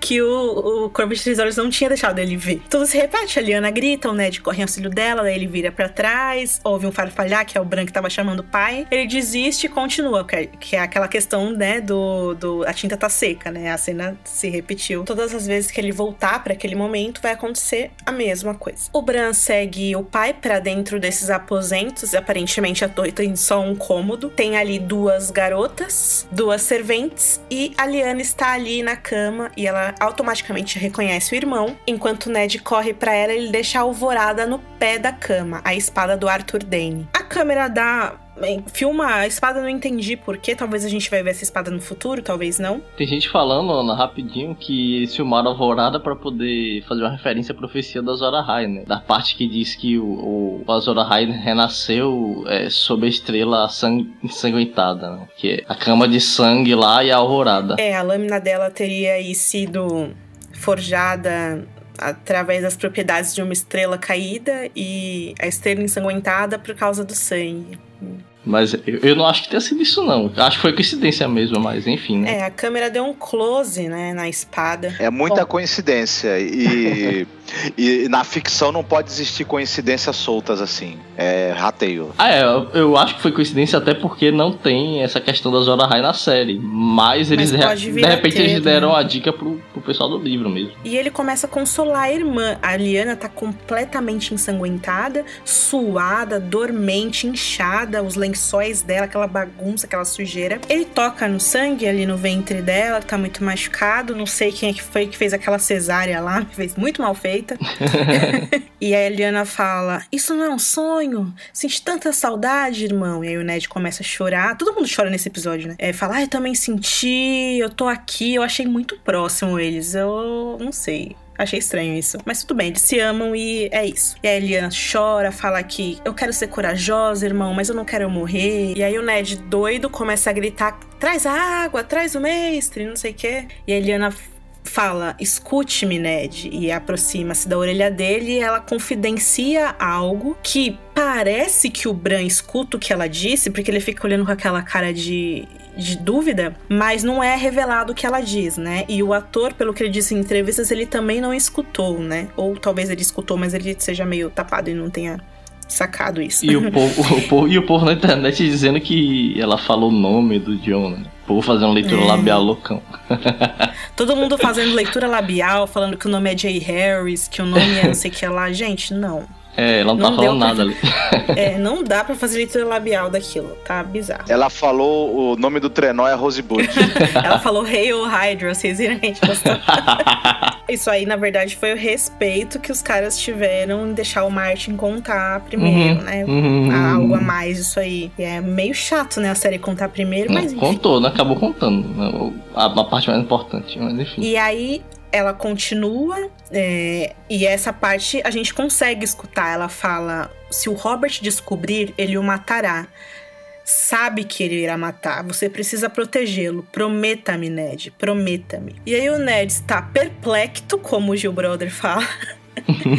Enquanto a Liana chora e aí a gente vê um bebê Com aquela carinha que não sabe nada. com bebê. aquela carinha que não sabe de nada, começando a chorar também. A galera fica falando que o bebê é feio. Gente, todo bebê é feio. E aí, uma das garotas, a de, de pele escura, ela entrega o bebê pro Ned. E aí a Liana falando, prometa-me, prometa-me, prometa-me. E o Ned não responde, que é muito interessante também. E a gente vê o bebezinho, a carinha do bebê, se transformando na feição do John no presente. Eu achei isso muito lame, mas Foi lento, foi lento. didático, né? e, o, e o Jon Snow é essa transposição que teve pra carinha do neném que não sabe de nada, pra cara do adulto que não sabe de nada foi muito boa, porque ele continuou com a cara de quem não sabe. é? Acho que ele sabia mais ali naquela cena, naquele flashback. Possivelmente. Tem algumas diferenças em relação à cena do livro, que é quando o Ned tem o delírio e ele se lembra, é, quando ele tá preso nas celas negras. Ele se lembra que o quarto cheirava a sangue e rosas. E aí, enquanto o Ned tá tendo delírio, ele tá segurando a mão da Liana quando ela desiste da vida e ele vê pétalas de rosas caírem da palma das mãos dela. E aí tem um outro detalhe também. É claro que essa, essa parte da- das rosas pode ou não ter acontecido, pode ter só sido um sentido figurado ali, tudo, porque a Liana gostava muito de rosas de inverno. Que são aquelas rosas azuis. E também tem o, lance do Rhaegar ter dado pra Liana aquela coroa de rosas durante o torneio de Harrenhal. Tem outro detalhe, mais tarde o Howland Reed é, encontra o Ned segurando o cadáver da Liana e ele tem que separar as mãos do Ned e da Liana. E infelizmente a gente não viu essa questão, né, do, do pai da Mara ali na, na mesma situação, na mesma cena. Jon ser filho de Liana e Rhaegar era a teoria mais celebrada e comentada sobre as crônicas de Gelo e Fogo, justamente porque muita gente coloca, né, que é a prosa evocativa que o Martin distribui aí através dos livros. O Jon Snow ele é gelo e fogo e isso é muito temático e é muito bonito mesmo. É interessante ver essa cena finalmente ser retratada na série. Como muita gente sabe, foi no jantar em que David, Dan e o George estavam discutindo se eles iria aceitar que a HBO adaptasse a obra dele, ele perguntou para os caras quem era a mãe de Jon Snow e os caras responderam e por eles terem acertado a resposta, o George sorriu e concordou. Então essa cena acaba sendo um dos motivos pelo qual a série existe, né? E assim, dá para escutar mesmo algo muito parecido com a Liana falando his name is. Não sei vocês, aí vocês Aí fica a critério de vocês se é isso ou não, mas dá pra ouvir mesmo. Dá pra ouvir algo bem parecido. E aí a gente vê a cara do Jon Snow parado olhando pro nada, né? Enquanto a dramática música revela que ele é filho de Lyanna, começa a baixar, misturando-se com as vozes nervosas no salão. A gente vê os Cavaleiros do Vale estão indignados, né? Dizendo que jamais se aliarão aos invasores selvagens. E aí o Tormund tá sem paciência, né? Dizendo que eles não invadiram porra nenhuma. e que eles estavam ali porque foram convidados. É, a Sansa e o John presidem o conselho na mesa principal, observando a treta toda lá rolando. E aí o John se levanta dizendo que os Cavaleiros do Vale lutaram bravamente. E que por conta deles, eles venceram a batalha, né? E aí ele fala que meu pai costumava dizer que encontramos verdadeiros amigos no campo de batalha. Mas aí um, é, sei lá, o Zé Seren, que é o um dos lords lá, ele levanta dizendo que os Boltons perderam, é, a guerra acabou e o inverno chegou, né? E que esse inverno será o mais frio em mil anos. Então todo mundo devia ir pra casa e, relaxar, né? Esperar os ventos frios. vamos, vamos pra frente da fogueira, assar um marshmallow, né? Assistir um, um, um filme repetindo na TV a cabo e vamos esquecer essa, essa história da guerra é. aí. Ah, mas se a gente pensar bem, esse era o plano do John também uns episódios atrás, né? Até a Sansa chegar lá. É verdade. Castelo. Talvez por isso tenha escolhido ele para ser rei. Mas aí ele fala dessa vez que a guerra não acabou e que o verdadeiro inimigo não esperará o inverno passar, né? Ele fala que o verdadeiro inimigo traz o inverno. E todo mundo começa a confabular. E aí o John fica até meio encabulado, né? Só que aí nossa querida Lianinha das Trevas se levanta, sem paciência, e diz para o Lord Mandely, que é um gordinho todo pomposo, né? Bem barrigudo assim, cabeludo. Ela fala para ele em alto e bom som. Seu filho foi morto no casamento vermelho, Lord Mandel, e você recusou o chamado. E aí todo mundo cala, né? Presta atenção. Cala a boca e presta atenção nela, na, na guriazinha. Ela fala que você jurou aliança à casa Stark, Lord Gulover. Mas na hora de grande necessidade você recusou o chamado. E você, Lord Karen, seu pai foi solado vivo por Ramsay Bolton, e ainda assim você recusou o chamado. E aí, como bons escritores ganhadores de M que são, né? Nossos queridos David Dan pegam a carta que, que a Lenin escreveu pro Stannis na quinta temporada e transformam no discurso. Ctrl C, Ctrl V, legal. Ela fala que a casa Mormont se lembra, e aí a Sansa sorri, né? E ela continua, o Norte se lembra. Nós não temos rei nenhum a não ser o Rei do Norte, cujo nome é Stark. E aí todo mundo, porra, é agora que ela vai coroar a Sansa, só que não. Ela fala, não importa se é um bastardo, o sangue de Ned corre suas veias. Ele é meu rei deste dia até o seu último. E aí ela olha pro John e se senta, enquanto os lords começam a comentar entre si, né, exaltados com emoção. Eles não esperavam que aquela criança de 10 anos fosse levantar e falar: Manderly, você é frouxo. Glover, você é frouxo. Serwin, você é frouxíssimo. Se juntar os três, não dá meio Mormonte. Verdade. É incrível. A, a Bella Ramsey, que é a atriz, ela fala: esse é o primeiro papel dela, e ela fala que é, ela e os pais dela assinaram vários contratos proibidos de falar que ela sequer tinha sido escalada pra série, que era para segurar justamente, né, a surpresa de você ver uma menina tão. que não podia falar para ninguém e tal. E aí agora que todo mundo tá vendo ela na TV, os vizinhos vão lá falar, oi, que legal, não sei o que, na casa dela. eu, eu acho que atualmente que quando alguém é, tem uma festinha de aniversário, algum amiguinho dela não vai, ou quando ela chama o pessoal para fazer alguma brincadeira em casa, o pessoal não aparece, ela era pra molequinho falar, e o refused the call. É. Pois é. Ela vai estrelar uma série infanto-juvenil que ela é uma bruxinha e tal. Legal, legal. E foi uma sobreposição legal, né? Que a gente viu. A gente, depois que a gente descobriu que a Liana é a mãe do John, a gente viu outra Liana, né? Defendendo ele. É. é a série de livros Worst Witch. Ela vai, estre... vai fazer a personagem principal. É muito interessante o sotaque nortenho que ela faz, né? E uma coisa que a gente não comentou aqui no podcast é que no episódio The Broken Man, que é o primeiro episódio que ela aparece, quando ela se refere a Sansa, ela fala Lady Sandra. Se vocês quiserem rever, ela erra o nome da Sansa, mas é tão bonitinho que não tem problema, né? Enfim, vamos lá. Bom, e aí o Sereião, né, que é o Lord Mando, ele se levanta dizendo: é, A senhora Momot fala de forma ríspida, porém verdadeira. Meu filho morreu por Robb Stark, o jovem lobo. No Casamento Vermelho mostra o filho dele, né? Uhum. É, eu não achava que encontraria outro rei em minha vida. Não comprometi meus homens à sua causa, pois não queria que manda, não queria mais manda eles morrendo em vão. Mas estava errado. Daí o velho começa a berrar, né? Jon Snow vingou o casamento vermelho. E ele é o lobo branco, o rei do norte. Aí todo mundo levanta a espada. Primeiro ele se ajoelha, né? Finca a espada no chão em tributo ao John. E todo mundo começa a apoiar ele. E a gente vê o Mindinho no fundo da sala o tempo todo olhando pra Sansa, assim, com um olhar meio sombrio, né? O Lord Clover, ele se levanta, dizendo que não lutou com o John no campo ba de batalha e que se arrependerá disso até o fim de sua vida, né? Ele fala: um homem deve admitir quando erra e pedir perdão. É, o John diz que não tem nada a ser perdoado, né? Bem humilde. E o Glover então começa a gritar, emocionado, dizendo que virão outras lutas em breve e que a casa, casa Glover apoiará a casa Stark, como fez por mil anos. E apoiarei Jon Snow, o Rei do Norte, e aí todo mundo, um a um, começa a gritar, né? O Rei do Norte ecoando aquela cena lá do Hobby na primeira temporada. É, e aí a gente vê o Tormund, os Cavaleiros do Vale, o Davos, todo mundo empunhando as espadas. Né? É, o Jon se levanta e olha pra Sansa que sorri para ele, né? Só que o sorriso dela se esvai quando ela, o olhar dela encontra o olhar de Mindinho que tá ali no canto, tipo uma velhinha fofoqueira mesmo, olhando para ela, dizendo: Hum, isso aí não tá certo. Tem duas coisas. A primeira é que a cena, o salão principal, tem a metade da cena é iluminada pela luz de fora, a luz natural, e a outra metade é o salão tá sem iluminação. E nessa parte tá sem iluminação que é o mindinho, né? Eu achei engraçado que ele fica bem na escuridão mesmo ali. Uhum. É muito bonita toda o salão. É, diferencia muito do Frey, né? Que tem aquelas luzes laranjas e tal. E esse aí tem aquela luz mais azul,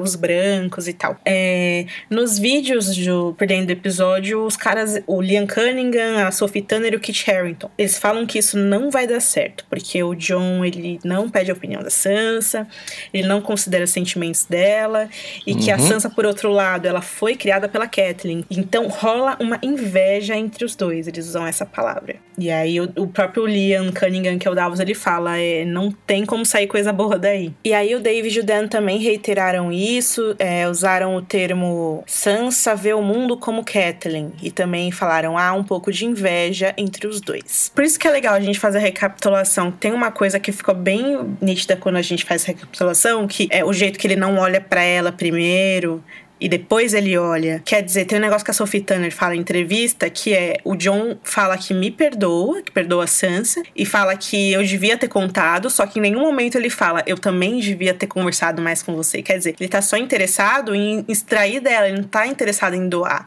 Exatamente. E é daí que e é daí que vão sair os conflitos que, enfim, os produtores já disseram que vão ter e não tem jeito na temporada que vem é... entre os dois.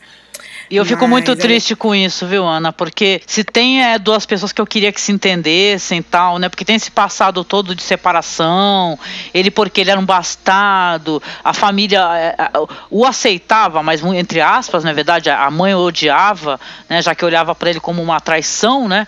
A lembrança de uma uhum. traição do pai. E a gente quer tanto, né? Isso daí, eu, eu pelo menos eu quero tanto, porque ele só consegue, ele fala isso pra ela, né? Nós temos que nos unir. A gente só consegue é, ter força juntos. É, ainda vou fazer ela parecer a vilã, né? O John todo humildão lá.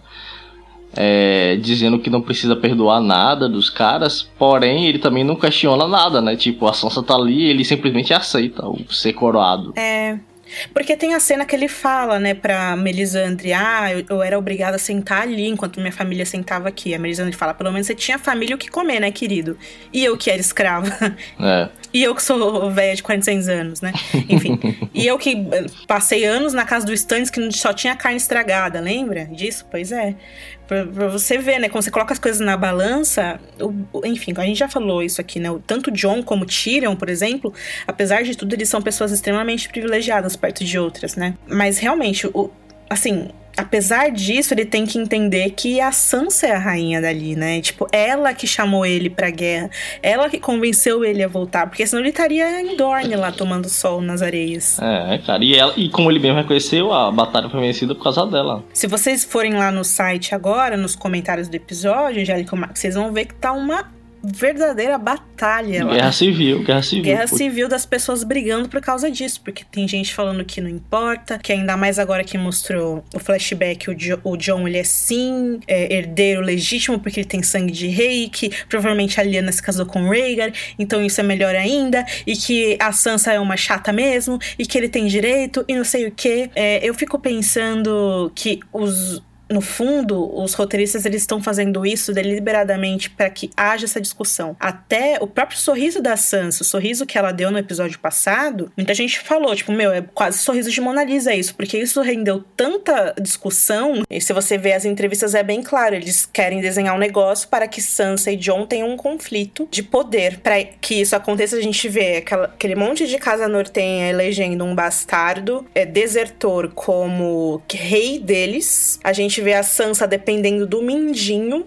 que é um abusador dela. Malabarismos que os caras usam para colocar a Sansa de onde eles querem que eles estejam, para estar tá alinhado com a questão dos livros, que também tá se encaminhando muito para esse sentido. Mas aí, muita gente que defende o John e achou muito legal ele ser eleito rei do norte, usa como argumento: ah, mas não tem problema, porque o Westeros tá uma zona mesmo. A Cersei pegou tudo através da força, as serpentes de areia também são bastardas e pegaram as coisas. Só que você tá comparando Jon Snow com a Cersei e as Serpentes de Areia. Existe um motivo pelo qual você gosta tanto do Jon Snow como personagem e torceu pro retorno dele e acha que a Cersei e as Serpentes de Areia são pessoas que não são confiáveis. Essas pessoas maliciosas, quer dizer, é uma grande diferença entre ser Jon e ser elas. A Lara bastarda matou o príncipe, tomou o poder, foi um golpe. A Cersei também deu um golpe, mas o Jon, ele tipo, ele foi aclamado rei com a rainha ali sentada do lado dele, cara. Então não é uma coisa. É, pode até se, se argumentar o Jon morreu e voltou diferente. O que eu não concordo, sei lá, diferente, menos apegado. Será mesmo? Primeiro que você corta pra cena dele do, do reencontro dele com a Sansa, aquele abraço caloroso é maravilhoso e não condiz com o John que te, teria hipoteticamente mudado. Daí você corta para a cena da batalha, em que Sansa, sim, parece fria e calculista em relação a Rickon, e o John não. Tanto que ele fez aquela merda que ele fez por amor ao irmão. E aí vamos supor que de alguma maneira ele realmente tenha mudado e que isso não queira necessariamente é, se refletir no, no amor que ele sente pela família, mas como ele se sente perante a sociedade, né? Perante a posição de poder que ele pode vir a ter e como ele lida com os homens. Tudo bem se o John tivesse mudado, mas e todos os lords nortenhos que preteriram ele, a menina que tem mais inteligência estratégica, dois, maior reivindicação por ser filha legítima. Três, foi ela que convenceu o John a voltar para lutar pelo lar. E tem mais, eu acho, que é o fato de que pô, o John ele morreu e aí ele saiu, desertou de certa maneira, ou não, como você quiser é, interpretar, mas do mesmo jeito ele foi revivido por uma bruxa. E os nortenhos nos perguntam isso porque é outra religião, sabe? É, você percebe que, assim, a série ela, ela passa por cima, os roteiristas passam por cima da própria. do que os próprios lords ali acreditam. Quer dizer, o John foi feito rei do norte pelos cavaleiros do vale. O que, que os cavaleiros do vale têm a ver? Eles não são nortenhos, eles são do vale. E e aí os lords ali, por exemplo, cadê o Roland Reed? Ele era pra estar tá lá. Tinha que estar tá todos os Cavaleiros do Norte para fazer o Jon Snow Rei do Norte, não só, tipo, três casas, sabe? É, verdade. E fora que também, exatamente, porque, veja só, o, o cara não luta ao seu lado. Aí depois que você ganha a batalha, ele fala: Ó, oh, pô, foi mal, eu não, não lutei contigo, mas agora tamo junto aí, hein? Quer dizer, isso é um apoio meio de uns caras que são, na, na verdade, uns hipócritas. Pois é, aí você pega. Já que todo mundo é tão hipócrita, o que tem até paralelos históricos que a gente pode citar daqui a pouco. Mas por que, que a gente torceu tanto pro norte esse tempo todo, sendo que esses lords são um bando de babacas, né, cara? Enganaram a gente com os homens do Rob lá na temporada anterior, porque agora esses caras são tudo uns manés, uns covardes, né? Aliás, vocês perceberam? Aquela puta batalha ele não ficou com um risquinho na cara tá perfeita para ele tá mais muito que a minha. o John saiu da batalha, aquela batalha tão violenta e sangrenta, com a cara de. com a, com a pelezinha de bebê do Kit Harington. Pois é, isso leva a uma outra questão que eu acho que ficou bem claro. É, o roteiro quis colocar o John como rei. E pronto, porque só ele sendo rei para ser o consorte perfeito para Daenerys quando ela chegar em Westeros procurando por um marido, né? É, tia dele. Agora, falando sobre a questão de paralelos históricos que a gente pode apontar aqui com esse preciosismo dos lords nortenhos em não querer se envolver em confusão, de estarem cansados, de o inverno tá chegando e eles primeiro pensarem em ficar em casa na lareira, lendo um livro e tal, ao invés de enfrentar os problemas. Daí eu acho que tem a Revolução Jacobita, né, Escócia, né? É, no caso da rebelião jacobita foi bem assim mesmo, bem essa coisa do John e da Sansa mesmo mesmo, né? O, o Prince lá, que é o cara, o filho do rei, né? Stuart, ele ia pedindo apoio das clãs e tal, e muita gente não quis apoiá-lo, né? Porque, tipo, eles estavam lá de boa, sob o domínio inglês mesmo, e não, não iam querer guerrear, mas muita gente lutou ao lado dele e foi derrotado, né? Foram derrotados numa batalha catártica, acabando com o, modo, o meio de vida deles, né? Que era a questão do, da, dos clãs e tal. A série Outland, ela fala, ela fala dessa rebelião jacobita, né? Inclusive, o grande plot da série é porque a, a mina lá voltou do tempo e eles, eles querem impedir que a Escócia perca a guerra e tal.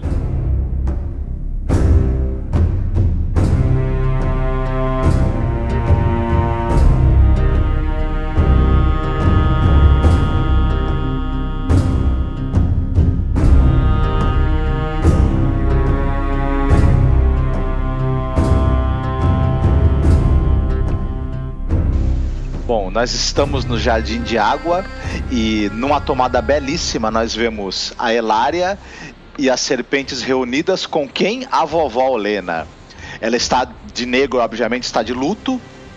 Eles discutem sobre como a última vez que um Tyrell veio a Dorne, ele foi assassinado por 100 escorpiões vermelhos. Deve ter doído bastante. Olena joga a real dizendo que sabe muito bem que elas mataram o próprio príncipe e que ela não confia nelas nem um pouquinho. A Obara, sem ser chamada na conversa, então diz o seguinte: que Olena foi convidada, pois elas precisam da sua ajuda. Que ela veio, pois certamente também precisa da ajuda delas. Olena, muito né, petulante, já vira pra menina e fala o seguinte: como é o teu nome mesmo? É Bárbaro, não é? Porque você parece um garotinho meio bravo, assim, né? E ela ainda fala: ó, você não ouse dizer do que, que eu preciso, viu? A Niméria, ela tenta botar um pano quente ali, falar que não foi nada disso, mas ela toma outra patada da Olena. Ela até a Olena fala: deixa as adultas aqui conversarem, tá? Vocês, viu, viu, crianças? Fiquem aí. Elária lembra que os Lannisters declararam guerra às suas casas e que elas precisam estar juntas se elas quiserem sobreviver. Magoada, a Olena diz o seguinte: que quando Cersei roubou seu futuro, matou seu filho e sua neta.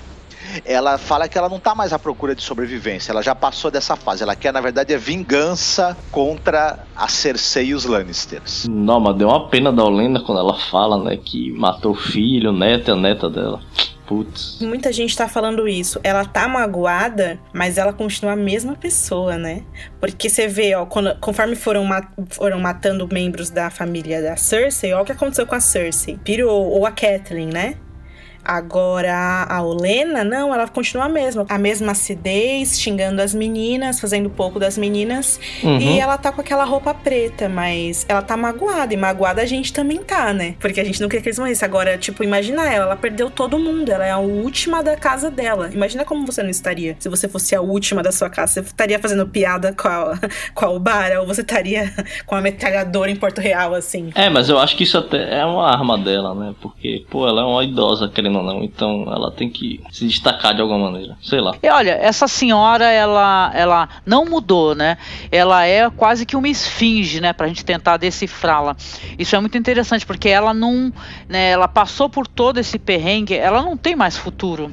Imagina só que triste uma casa onde a única sobrevivente é uma senhora de idade, que já é bem velha, né? Ela, única- se ela mudou, ela endureceu mais ainda. É uma mulher mais dura, mais endurecida, tanto que ela man- tava mandando todo mundo calar a boca, né? Que ela tava sem a menor paciência. Ela já não tinha, né? Então ela já acabou de vez a paciência dela. Então eu acho que ela, ela é bem interessante essa.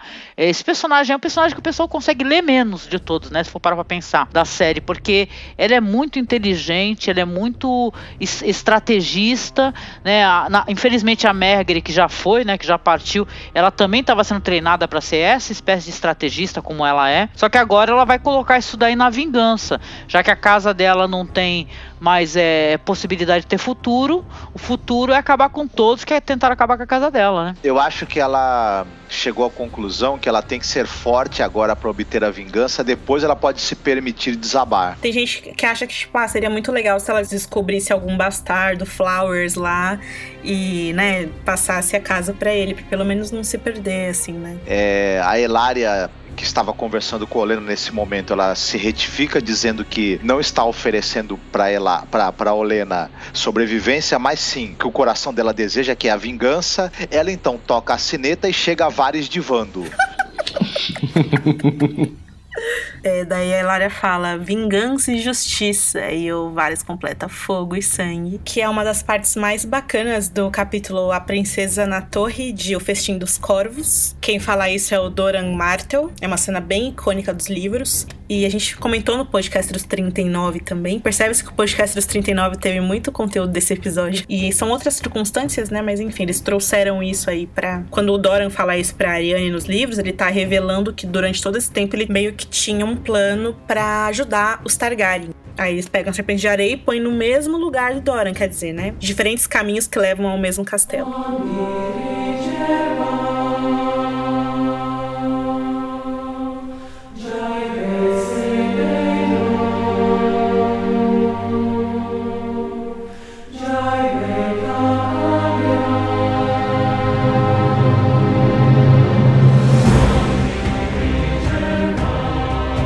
Vamos lá pra pirâmide. Pirâmide, o Dario está lá, no, todo contente, né? Anunciando pra Dany que os seus navios já estão prontos, que as suas velas já foram pintadas e que ele tá muito curioso para ver como é que esses Dothraki que não gostam de água, né? Eles vão se comportar atravessando o mar, né? Mas a Dany fala pro Dario, né? Assim, olha, Dario, é o seguinte, colega, amigo, você não vai pra Westeros comigo. Você vai ficar em Meereen, Dario. Você vai ficar junto com o segundo filhos, ajudando a reger, né? Na minha ausência a gente entende que essa cena, quando começa a Marine, já passou um bom tempo, porque os barcos da Dani já estão prontos. Eles reformaram os barcos, colocaram aquelas. É, esculpiram os dragões, né, nos barcos e tal. Então já passou um tempo. Ou seja, a Dani ficou, tipo, meses e meses transando com o Dario. E aí, no dia de ir embora, ela, ah, você não vai, tchau, fica aí. Fica aí, só te Eu achei isso de uma frieza, mas ao mesmo tempo fez sentido pra uma rainha que ela é, né? Assim, tipo. É, porque, vamos, vamos colocar assim, né? Claro que eu não tô sendo insensível, não quero ser. Mas ele também a usou, de certa maneira, né? Ele era um mercenário e tal, né? Então ele ele queria ali uma mulher poderosa e tal para ficar junto e tal. Não vejo é, relações de paixão assim por parte dele, né? Talvez sim de, de, de ser honesto, é, ficar ao lado dela e não traí-la, pelo menos, né? Aliás, ela tomou tanto na cabeça que eu acho que eu entendo a, a ausência dela, né? Esse negócio dela não querer confiar nos homens, né? Eu acho que a frase que fez ele perder isso foi foda-se Marine, foda-se o povo, porque ele não tá nem aí para as pessoas e ela tá muito pelo contrário, ela fez de tudo, ela se fudeu em vários níveis justamente porque ela se preocupa com as pessoas, sabe? Exatamente. E aí a gente coloca, né? Eu acho que você viu, né? Tem o gift set lá do Game of Thrones dele que eles fizeram da despedida que ela tem com o Jorah e a despedida que ela tem com o Dario. Se você for ver, é a mesma coisa, só que ela percebe o valor que o Jorah tem e o valor que o Dario tem, porque o Jorah, ela chora, ela fala: Ah, sim. É, ache a cura e volte para mim porque eu preciso de você ao meu lado. E pro Dario, ele fala: Por favor, me leve, né? É o contrário. Exatamente. Fala, ah, não, obrigada. Que delícia lembrar do, do Jorah Mormont, né? Eu tô torcendo muito por ele. Aquele episódio lá que foi o último episódio dele na série, né? Que a gente entendeu o que era, né? Uma despedida e olha, volte logo, Jorah, por favor. Ah, pode, pode falar um spoilerzinho aqui, já que a gente regravou. Pode. Ontem ele deu uma entrevista para um site italiano dizendo que temporada que vem ele tá de volta. Ai, delícia. Ai, meu Deus, meu coração. Adoro esse homem, gente. Esse homem é maravilhosamente lindo, atua muito bem. Ele é tudo de bom. Ele é tipo assim um combo de coisas legais, assim. É, vamos lá. Aí, como você falou, o Dário se revoltou, né? E tal. Começou a rodar uma baiana. Foda-se Merin, foda-se povo, foda-se todo mundo. Aí a Dani fala assim: olha, você não prometeu que você é, seria a minha espada? Que você falou que a sua espada seria minha, que a sua vida também pertence a mim. Aí você fala assim: ó, então me obedeça, por favor, né? É importante isso daí. É importante fazer ali alianças em Westeros e eu vou ter que casar. Aí ele fala assim: o que, que é? Qual é o seu problema? Você é uma rainha ou é uma isca de peixe? Aí ela fala assim: olha, eu não, na verdade é que eu não posso levar um amante para Westeros, né? Aí ele fala: mas eu não ligo. Ô, você, você não quer uma coroa? Pô, e os outros reis aí, eles não levam amantes também? O Jorah, essa, hora, ele perdeu toda a dignidade, né? O Jorah não, o, o Dario. O Dario. Per, o Dario perdeu toda a dignidade, cara, tocou foda. Falei, eu vou me arrastar nessa porra, vou rasgar roupa, é o caralho. Aí ela fala assim: Olha, não dá, não vai rolar, né? Aí ele se ajoelha, né? Pra ela, fala assim: Eu te amo, eu quero ir junto de você, né? Eu quero continuar lutando por você. Aí ela olha o WhatsApp, né? A notificação e não responde.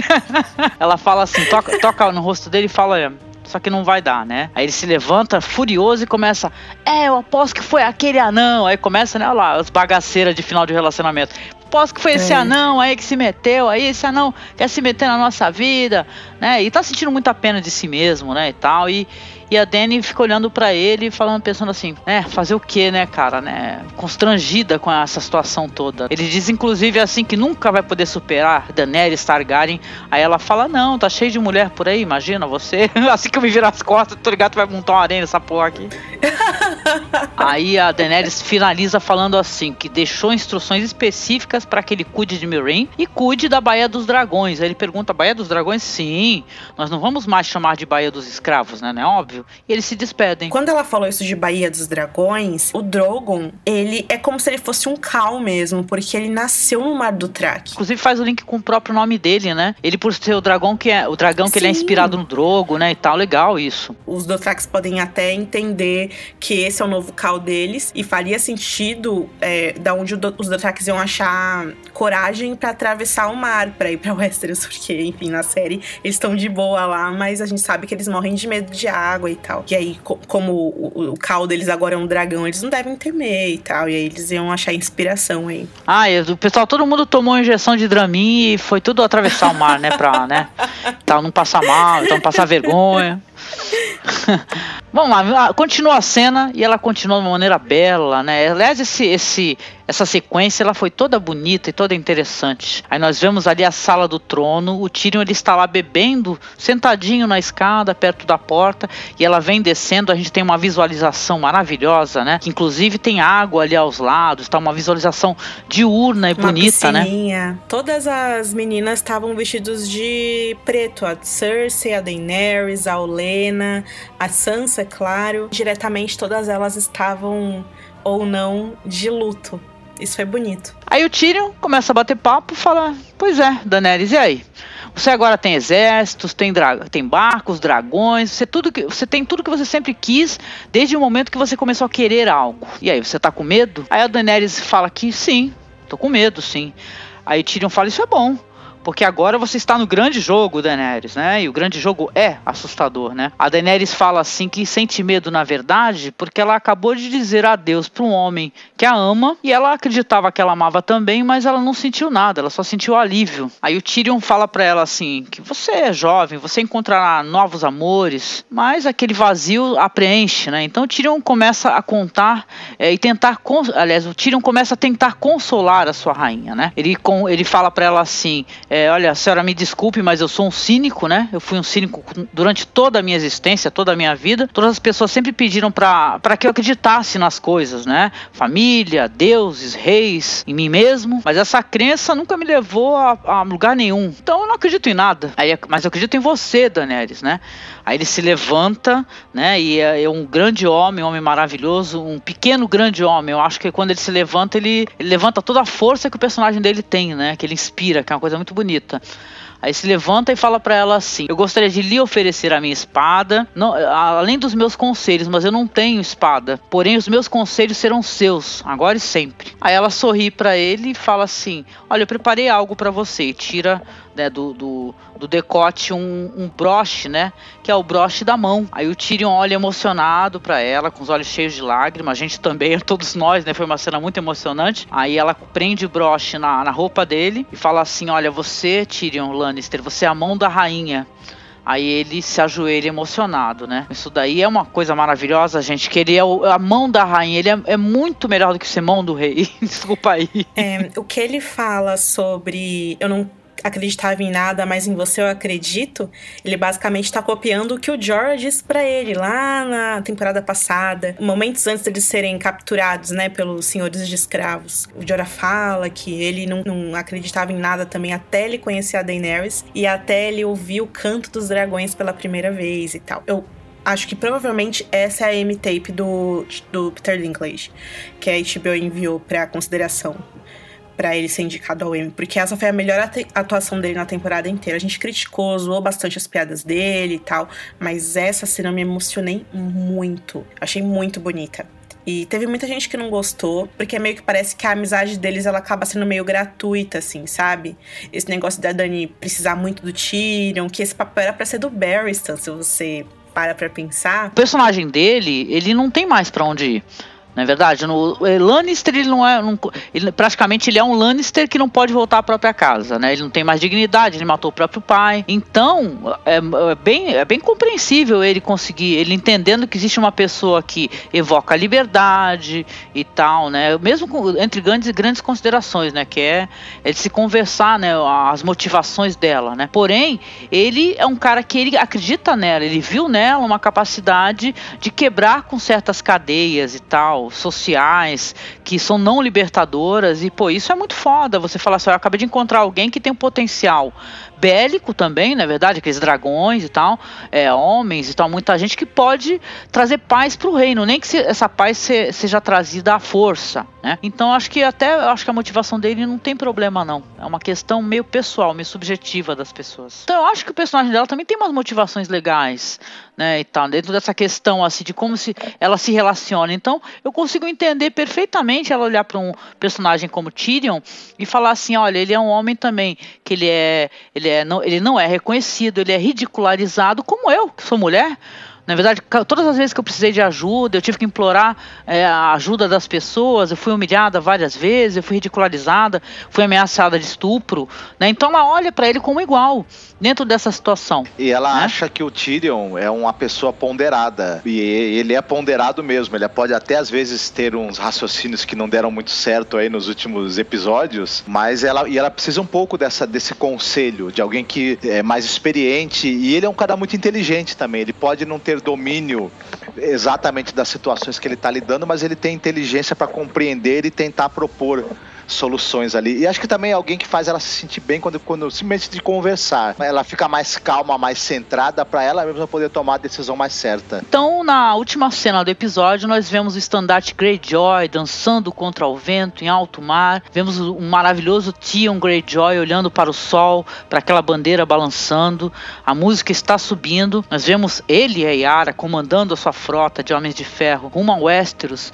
Então nós vemos os dracares da rainha com a bandeira bandeira do. Pô, de novo, eu fui cair de novo na bandeira do Corinthians, meu Deus do céu. Tá bom. pra quem não entendeu, a gente escreve aqui na. Sempre que aparece a bandeira da Dani na, na série, a gente escreve aqui na pauta que é a bandeira do Corinthians. Pois é, eu, eu fico caindo na bandeira do Corinthians direto, gente. Eu, eu fico ah, ah, ah, lendo assim. Então, mas vamos lá. Aí as, as bandeiras estão içadas, os dragões dourados esculpidos na popa, são belas visões. O verme cinzento está comandando centenas de imaculados. E no horizonte nós vemos as velas Tyrell e Martel, né? E uma infinidade de velas. Ao mar, no mar a gente vê as sombras de Drogon, Viserion, Raegal, que se projetam no mar. E a câmera viaja junto a eles enquanto nós vemos os barcos com os Dothrakis e os seus cavalos. O Drogon ele desliza suas asas pelo mar, gritando e dando piruetas na companhia de seus irmãos. Parece, é, os dragões parecem estar muito felizes, né, viajando, muito né? Muito felizes. É muito é, bonito isso daí. Ele ele vai rasando assim, né, na água, como se estivesse se divertindo mesmo. Que bem, delícia, bem né? Mostra até uma. São, são, crianças, são jovens, no final de contas, né? Eles estão tipo, eba, muita comida nova, vamos! na nossa seleção de tweets teve um cara que levantou uma questão interessante, né? E se os dragões precisarem fazer as necessidades deles ali, tipo pombos? Gente, que ar? horror! Afunda o barco, gente! que horror, né? Mas aí você tem que. Pois é, liderando toda da frota, tem, nós temos o barco da Dany, né? Que ela tá navegando na companhia do Tyrion, da Missandei e do Varys. O Varys tá com a mesma roupa de Dorne, cara. Horror, o Varys, é, né? Esse foi o motivo pelo qual as pessoas ficaram tão oriçadas por causa dessa viagem do Varys, porque ele tava com a mesma roupa. Então deu a sensação de que ele, tipo, saiu duas horas de, da tarde de Dorne, duas e meia ele chegou no barco com a Daenerys. É, é que esse pessoal não se ligou que ele tem um monte de roupa igual, né, e tal. Ele é daqueles caras que não gosta de ficar pensando, ai, que roupa eu vou usar? Não, eu vou usar essa aqui, um monte de roupa igual. é, ele, ele lavou, gente, passou meses aí, botou na máquina. É a roupa dele de, de parecer bonitão, de, é, como que é, divando, né? Como o Marcos é, Exatamente. É a roupa de fogo e sangue dele. É. Essa questão da viagem do Vares, enfim, é, fica meio implícito que ele encontrou a Dani na metade do caminho, né? Não que ele tenha voltado é, certamente, pra Mirin, porque, enfim, não faria sentido algum se ele tivesse feito isso. Mas mesmo que ele tenha encontrado a Dani no meio do caminho, a armada é, é muito grande para passar despercebida pelos Sete Reinos, pelo, através do Mar Estreito. Ou seja, mesmo que ele tenha encontrado a Dani em Dorne, ou seja, será que a Cersei não percebeu que ela tá chegando? O próprio Euron, que é, enfim, capitão anos em alto mar, sabe muito bem como guerrear, como, né, estratégias que ela não sabe. Como o tempo passou, a gente também pode imaginar que o próprio Euron tenha conseguido aí de alguma maneira é, construir novos, novos barcos também. Enfim. Aí a Daenerys está fazendo aquela cara, né, de vou matar a Cersei. E os créditos vão subir e ficamos todos aqui órfãos, né? De Game of é, Thrones, né? Cara, foi uma maneira muito, muito bonita de terminar o episódio, assim. uhum. assim. Apesar de tudo, é um negócio que a gente sempre quis. Os produtores mesmos falam que eles queriam fazer essa cena desde o piloto, né? Que a gente mostra lá no piloto em Pentos e tal apresentada com o Viserys e eles queriam já colocar ela de volta para Westeros, mas não, tiveram que passar seis anos para ela construir tudo isso até que ela voltasse e tal. É um momento grande mesmo, enfim, você tem que suspender um monte de coisa aí, entender que o tempo passou, foi é. colocado às pressas aí, porque os caras querem terminar logo a série. Sapochnik conta que essa cena da armada foi a mais difícil de fazer, porque eles tinham só um navio em estúdio para fazer, eles tinham que redecorar o navio toda vez que eles queriam fazer uma cena com o navio Greyjoy, uma cena com o navio da Dany, uma cena com o navio do Track, uma cena com o Tyrell, uma cena com o Martel. E nas cenas que eles fizeram externas, é, no mar mesmo, tava chovendo muito, tava muito frio na locação. Então a Emilia Clarke, de tanto gravar, de tanto ter que gravar e refazer, refazer, ela ficou congelada. E aí os dentes dela começaram a tremer e ela não, não conseguia atuar direito. Tanto que você percebe que a cara dela na cena final é uma cara muito esquisita até. E é por isso que ela tava morrendo de frio. E aí ela falou: pelo amor de Deus, me ajuda, Miguel, o que eu faço? Daí ele falou: ó, coloca na sua cabeça o né? A música de abertura. E ela colocou aquela música, aquilo deixou ela, enfim, né? Cheia de si como personagem. E é por isso que a cara dela é tão engraçada e interessante na tomada que a gente vê ela rumo ao Westeros. Mas é uma sensação boa de tipo, ah, eu não vejo a hora dela encontrar esses outros grandes personagens o John, a Sansa, a Cersei. A Cersei, então, acho que ela não vai nem esquentar aquele trono de ferro, né? Pelo jeito, né? Porque, sinceramente, olha a galera que tá indo atrás dela. Ela totalmente sem é, nem, ninguém para poder ajudá-la, sem casas para auxiliá-la nessa questão aí. Ela tá sozinha mesmo, né? Triste. É, é, é engraçado porque, ao mesmo tempo, a gente tem uma sensação de que a temporada que vem, a Cersei vai morrer, não tem como, porque o arco dela, ela já fez tudo que ela tinha que fazer, né? De todas as personagens, inclusive ela que tem o arco mais desenhado, melhor, assim, da série. Sem, sem falhas, né? O Jaime tem, os filhos dela todos têm, mas ela não, ela é muito bem escrita. Eu acho muito também, Angélica, não sei se vai concordar comigo, porque ela é uma mulher que quer ser um homem. Então, para os produtores, é muito mais fácil escrever uma mulher que é assim, né? Então, acaba sendo muito. E assim, vilã, né? Enfim, ela é doida, faz várias coisas. É, ela é, tem aquela, aquela questão da, vi, da vilania, né? E é uma mulher que, ao, ao mesmo tempo que as pessoas, as pessoas odeiam essa personagem, mas eu acho ela muito interessante, porque ela é muito mais complexa, porque ela é uma mulher que ela sempre teve seu seus desejos assim é, ignorados, porque é uma mulher, ela é obrigada a fazer o que manda, você vai casar com fulano, aí não deu, então casa com esse fulano aqui, né? Então é muito frustrante a história dela né? Eu acho tristíssima, é bem triste. Aliás, é uma personagem que algumas amigas minhas gostam bastante, a Isabel Wittmann lá, que grava conosco lá o Feito por Elas. Então, é uhum. um personagem, sim, muito interessante, que não dá para simplesmente odiar, sem levar em consideração toda a trajetória, né, que esse personagem teve, né? É porque eu acho que no caso da Cersei as pessoas sempre amaram odiar, só que agora as pessoas estão amando mesmo ela sendo doida, porque é muito legal ver ela se transformando é. numa mulher que é assim, né? Né? Finalmente ela pegando o que é dela e tal. Foi e a caminhada eu... da vergonha, né, Ana? Essa caminhada aí, ela acabou com a gente. Do calor fundo é. no meu coração.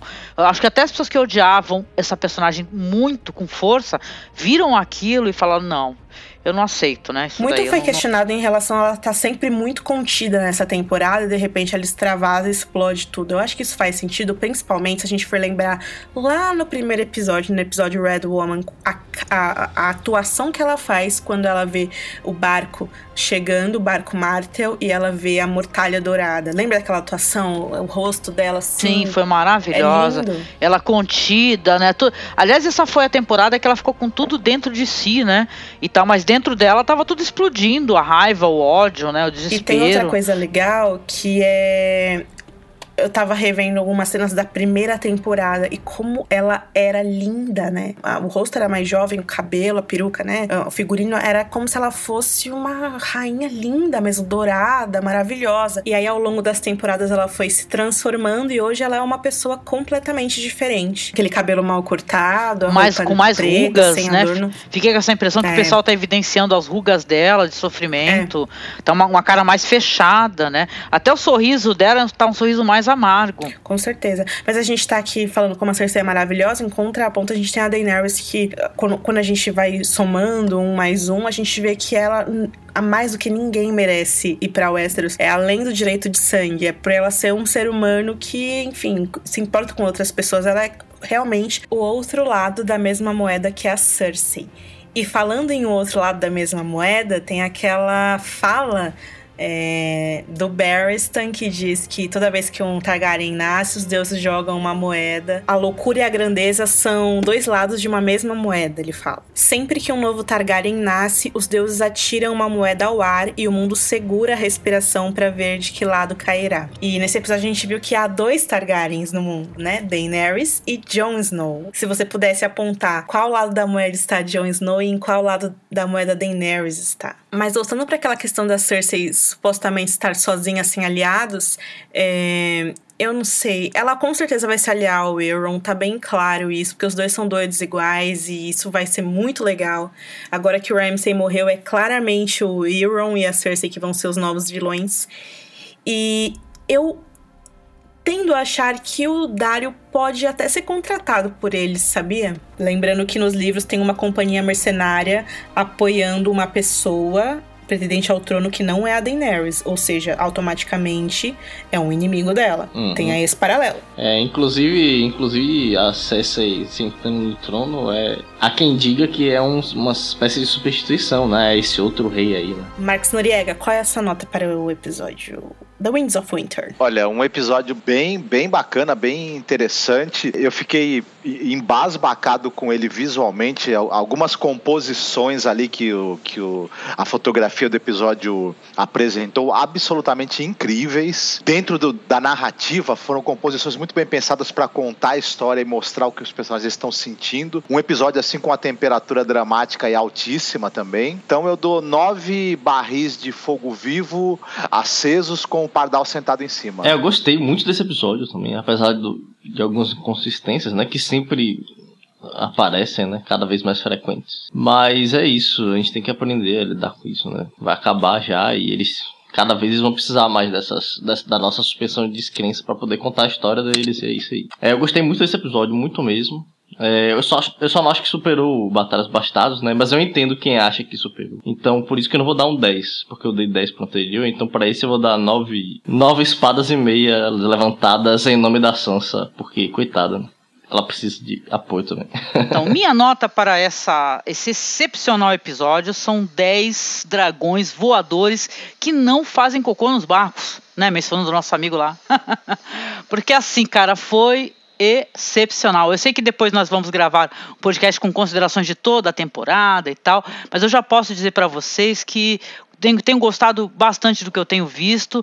Ter dois episódios em sequência, os dois serem sensacionais, foi muito, né? Do tipo que você não consegue dormir, você assiste não consegue sossegar. Eu fiquei muito emocionada, não pode ser menos do que 10, com certeza. Olha, eu considero que esse, junto com Fire and Blood, é, os dois melhores finales de Game of Thrones. Esse é um dos melhores episódios da série, sem dúvida, apesar das, das inconsistências. Eu acho que funciona pra TV. Pra mim, o finale funcionou apesar das inconsistências. Eu vou dar nove. Nove visitas à cidadela de Vila Velha. A sequência inicial do episódio, no septo de Baelor e a Cersei na Fortaleza Vermelha, aquilo é obra-prima, né? E aquilo vai ficar pra história da TV e eu, a gente só tem a agradecer para esse diretor inacreditável ter trazido isso pra gente. Pra aquilo eu dou 10, mas para o episódio como um todo eu dou 9, porque eu acho que a Sansa merece mais. Então, gostaria de, de anunciar para as pessoas aqui, o pessoal de Game of Thrones que gosta do nosso papo, gosta da minha colaboração. Pois é, eu e Ana aqui, vocês já perceberam, nós somos feministas e tal, e a gente sempre conversa sobre a questão da representatividade da mulher atrás das câmeras, dirigindo, né? Quantas diretoras Game of Thrones já teve, né? Dirigindo, não, não em figurino, não em outros é, locais, assim, da, da produção. Pois é, só uma que é a Michelle McLaren. Pois é. Então, nós criamos um podcast, não eu e a Ana, mas eu já convidei a Ana para ir lá participar com a gente. É um podcast chamado Feito por Elas, que eu criei com a minha amiga Isabel Witzman e a Stefania Amaral do Cinema em Cena. Nós falamos sobre cinema protagonizado por mulheres, dirigido por mulheres, e nós já fizemos uma edição, que é sobre a Agnieszka Roland, que é diretora de, por exemplo, Jardim Secreto. É uma produção muito bonita. Então, se você quiser é, conhecer o nosso trabalho, é só você acessar cinemafeitoporelas.com.br, que já temos lá o primeiro podcast, tá? Grande beijo e muito obrigada por mais essa, essa gravação maravilhosa. Então tá, o podcast dessa semana fica por aqui. Eu, a Angélica, o Rafa e o Marcos voltamos na semana que vem. Sim, nós voltaremos na semana que vem para apresentar o áudio de vocês com, com as notas e considerações de vocês sobre essa temporada. Um beijo enorme, muito obrigada, gente, pela amizade, pela audiência e a gente se vê na semana que vem. Tchau!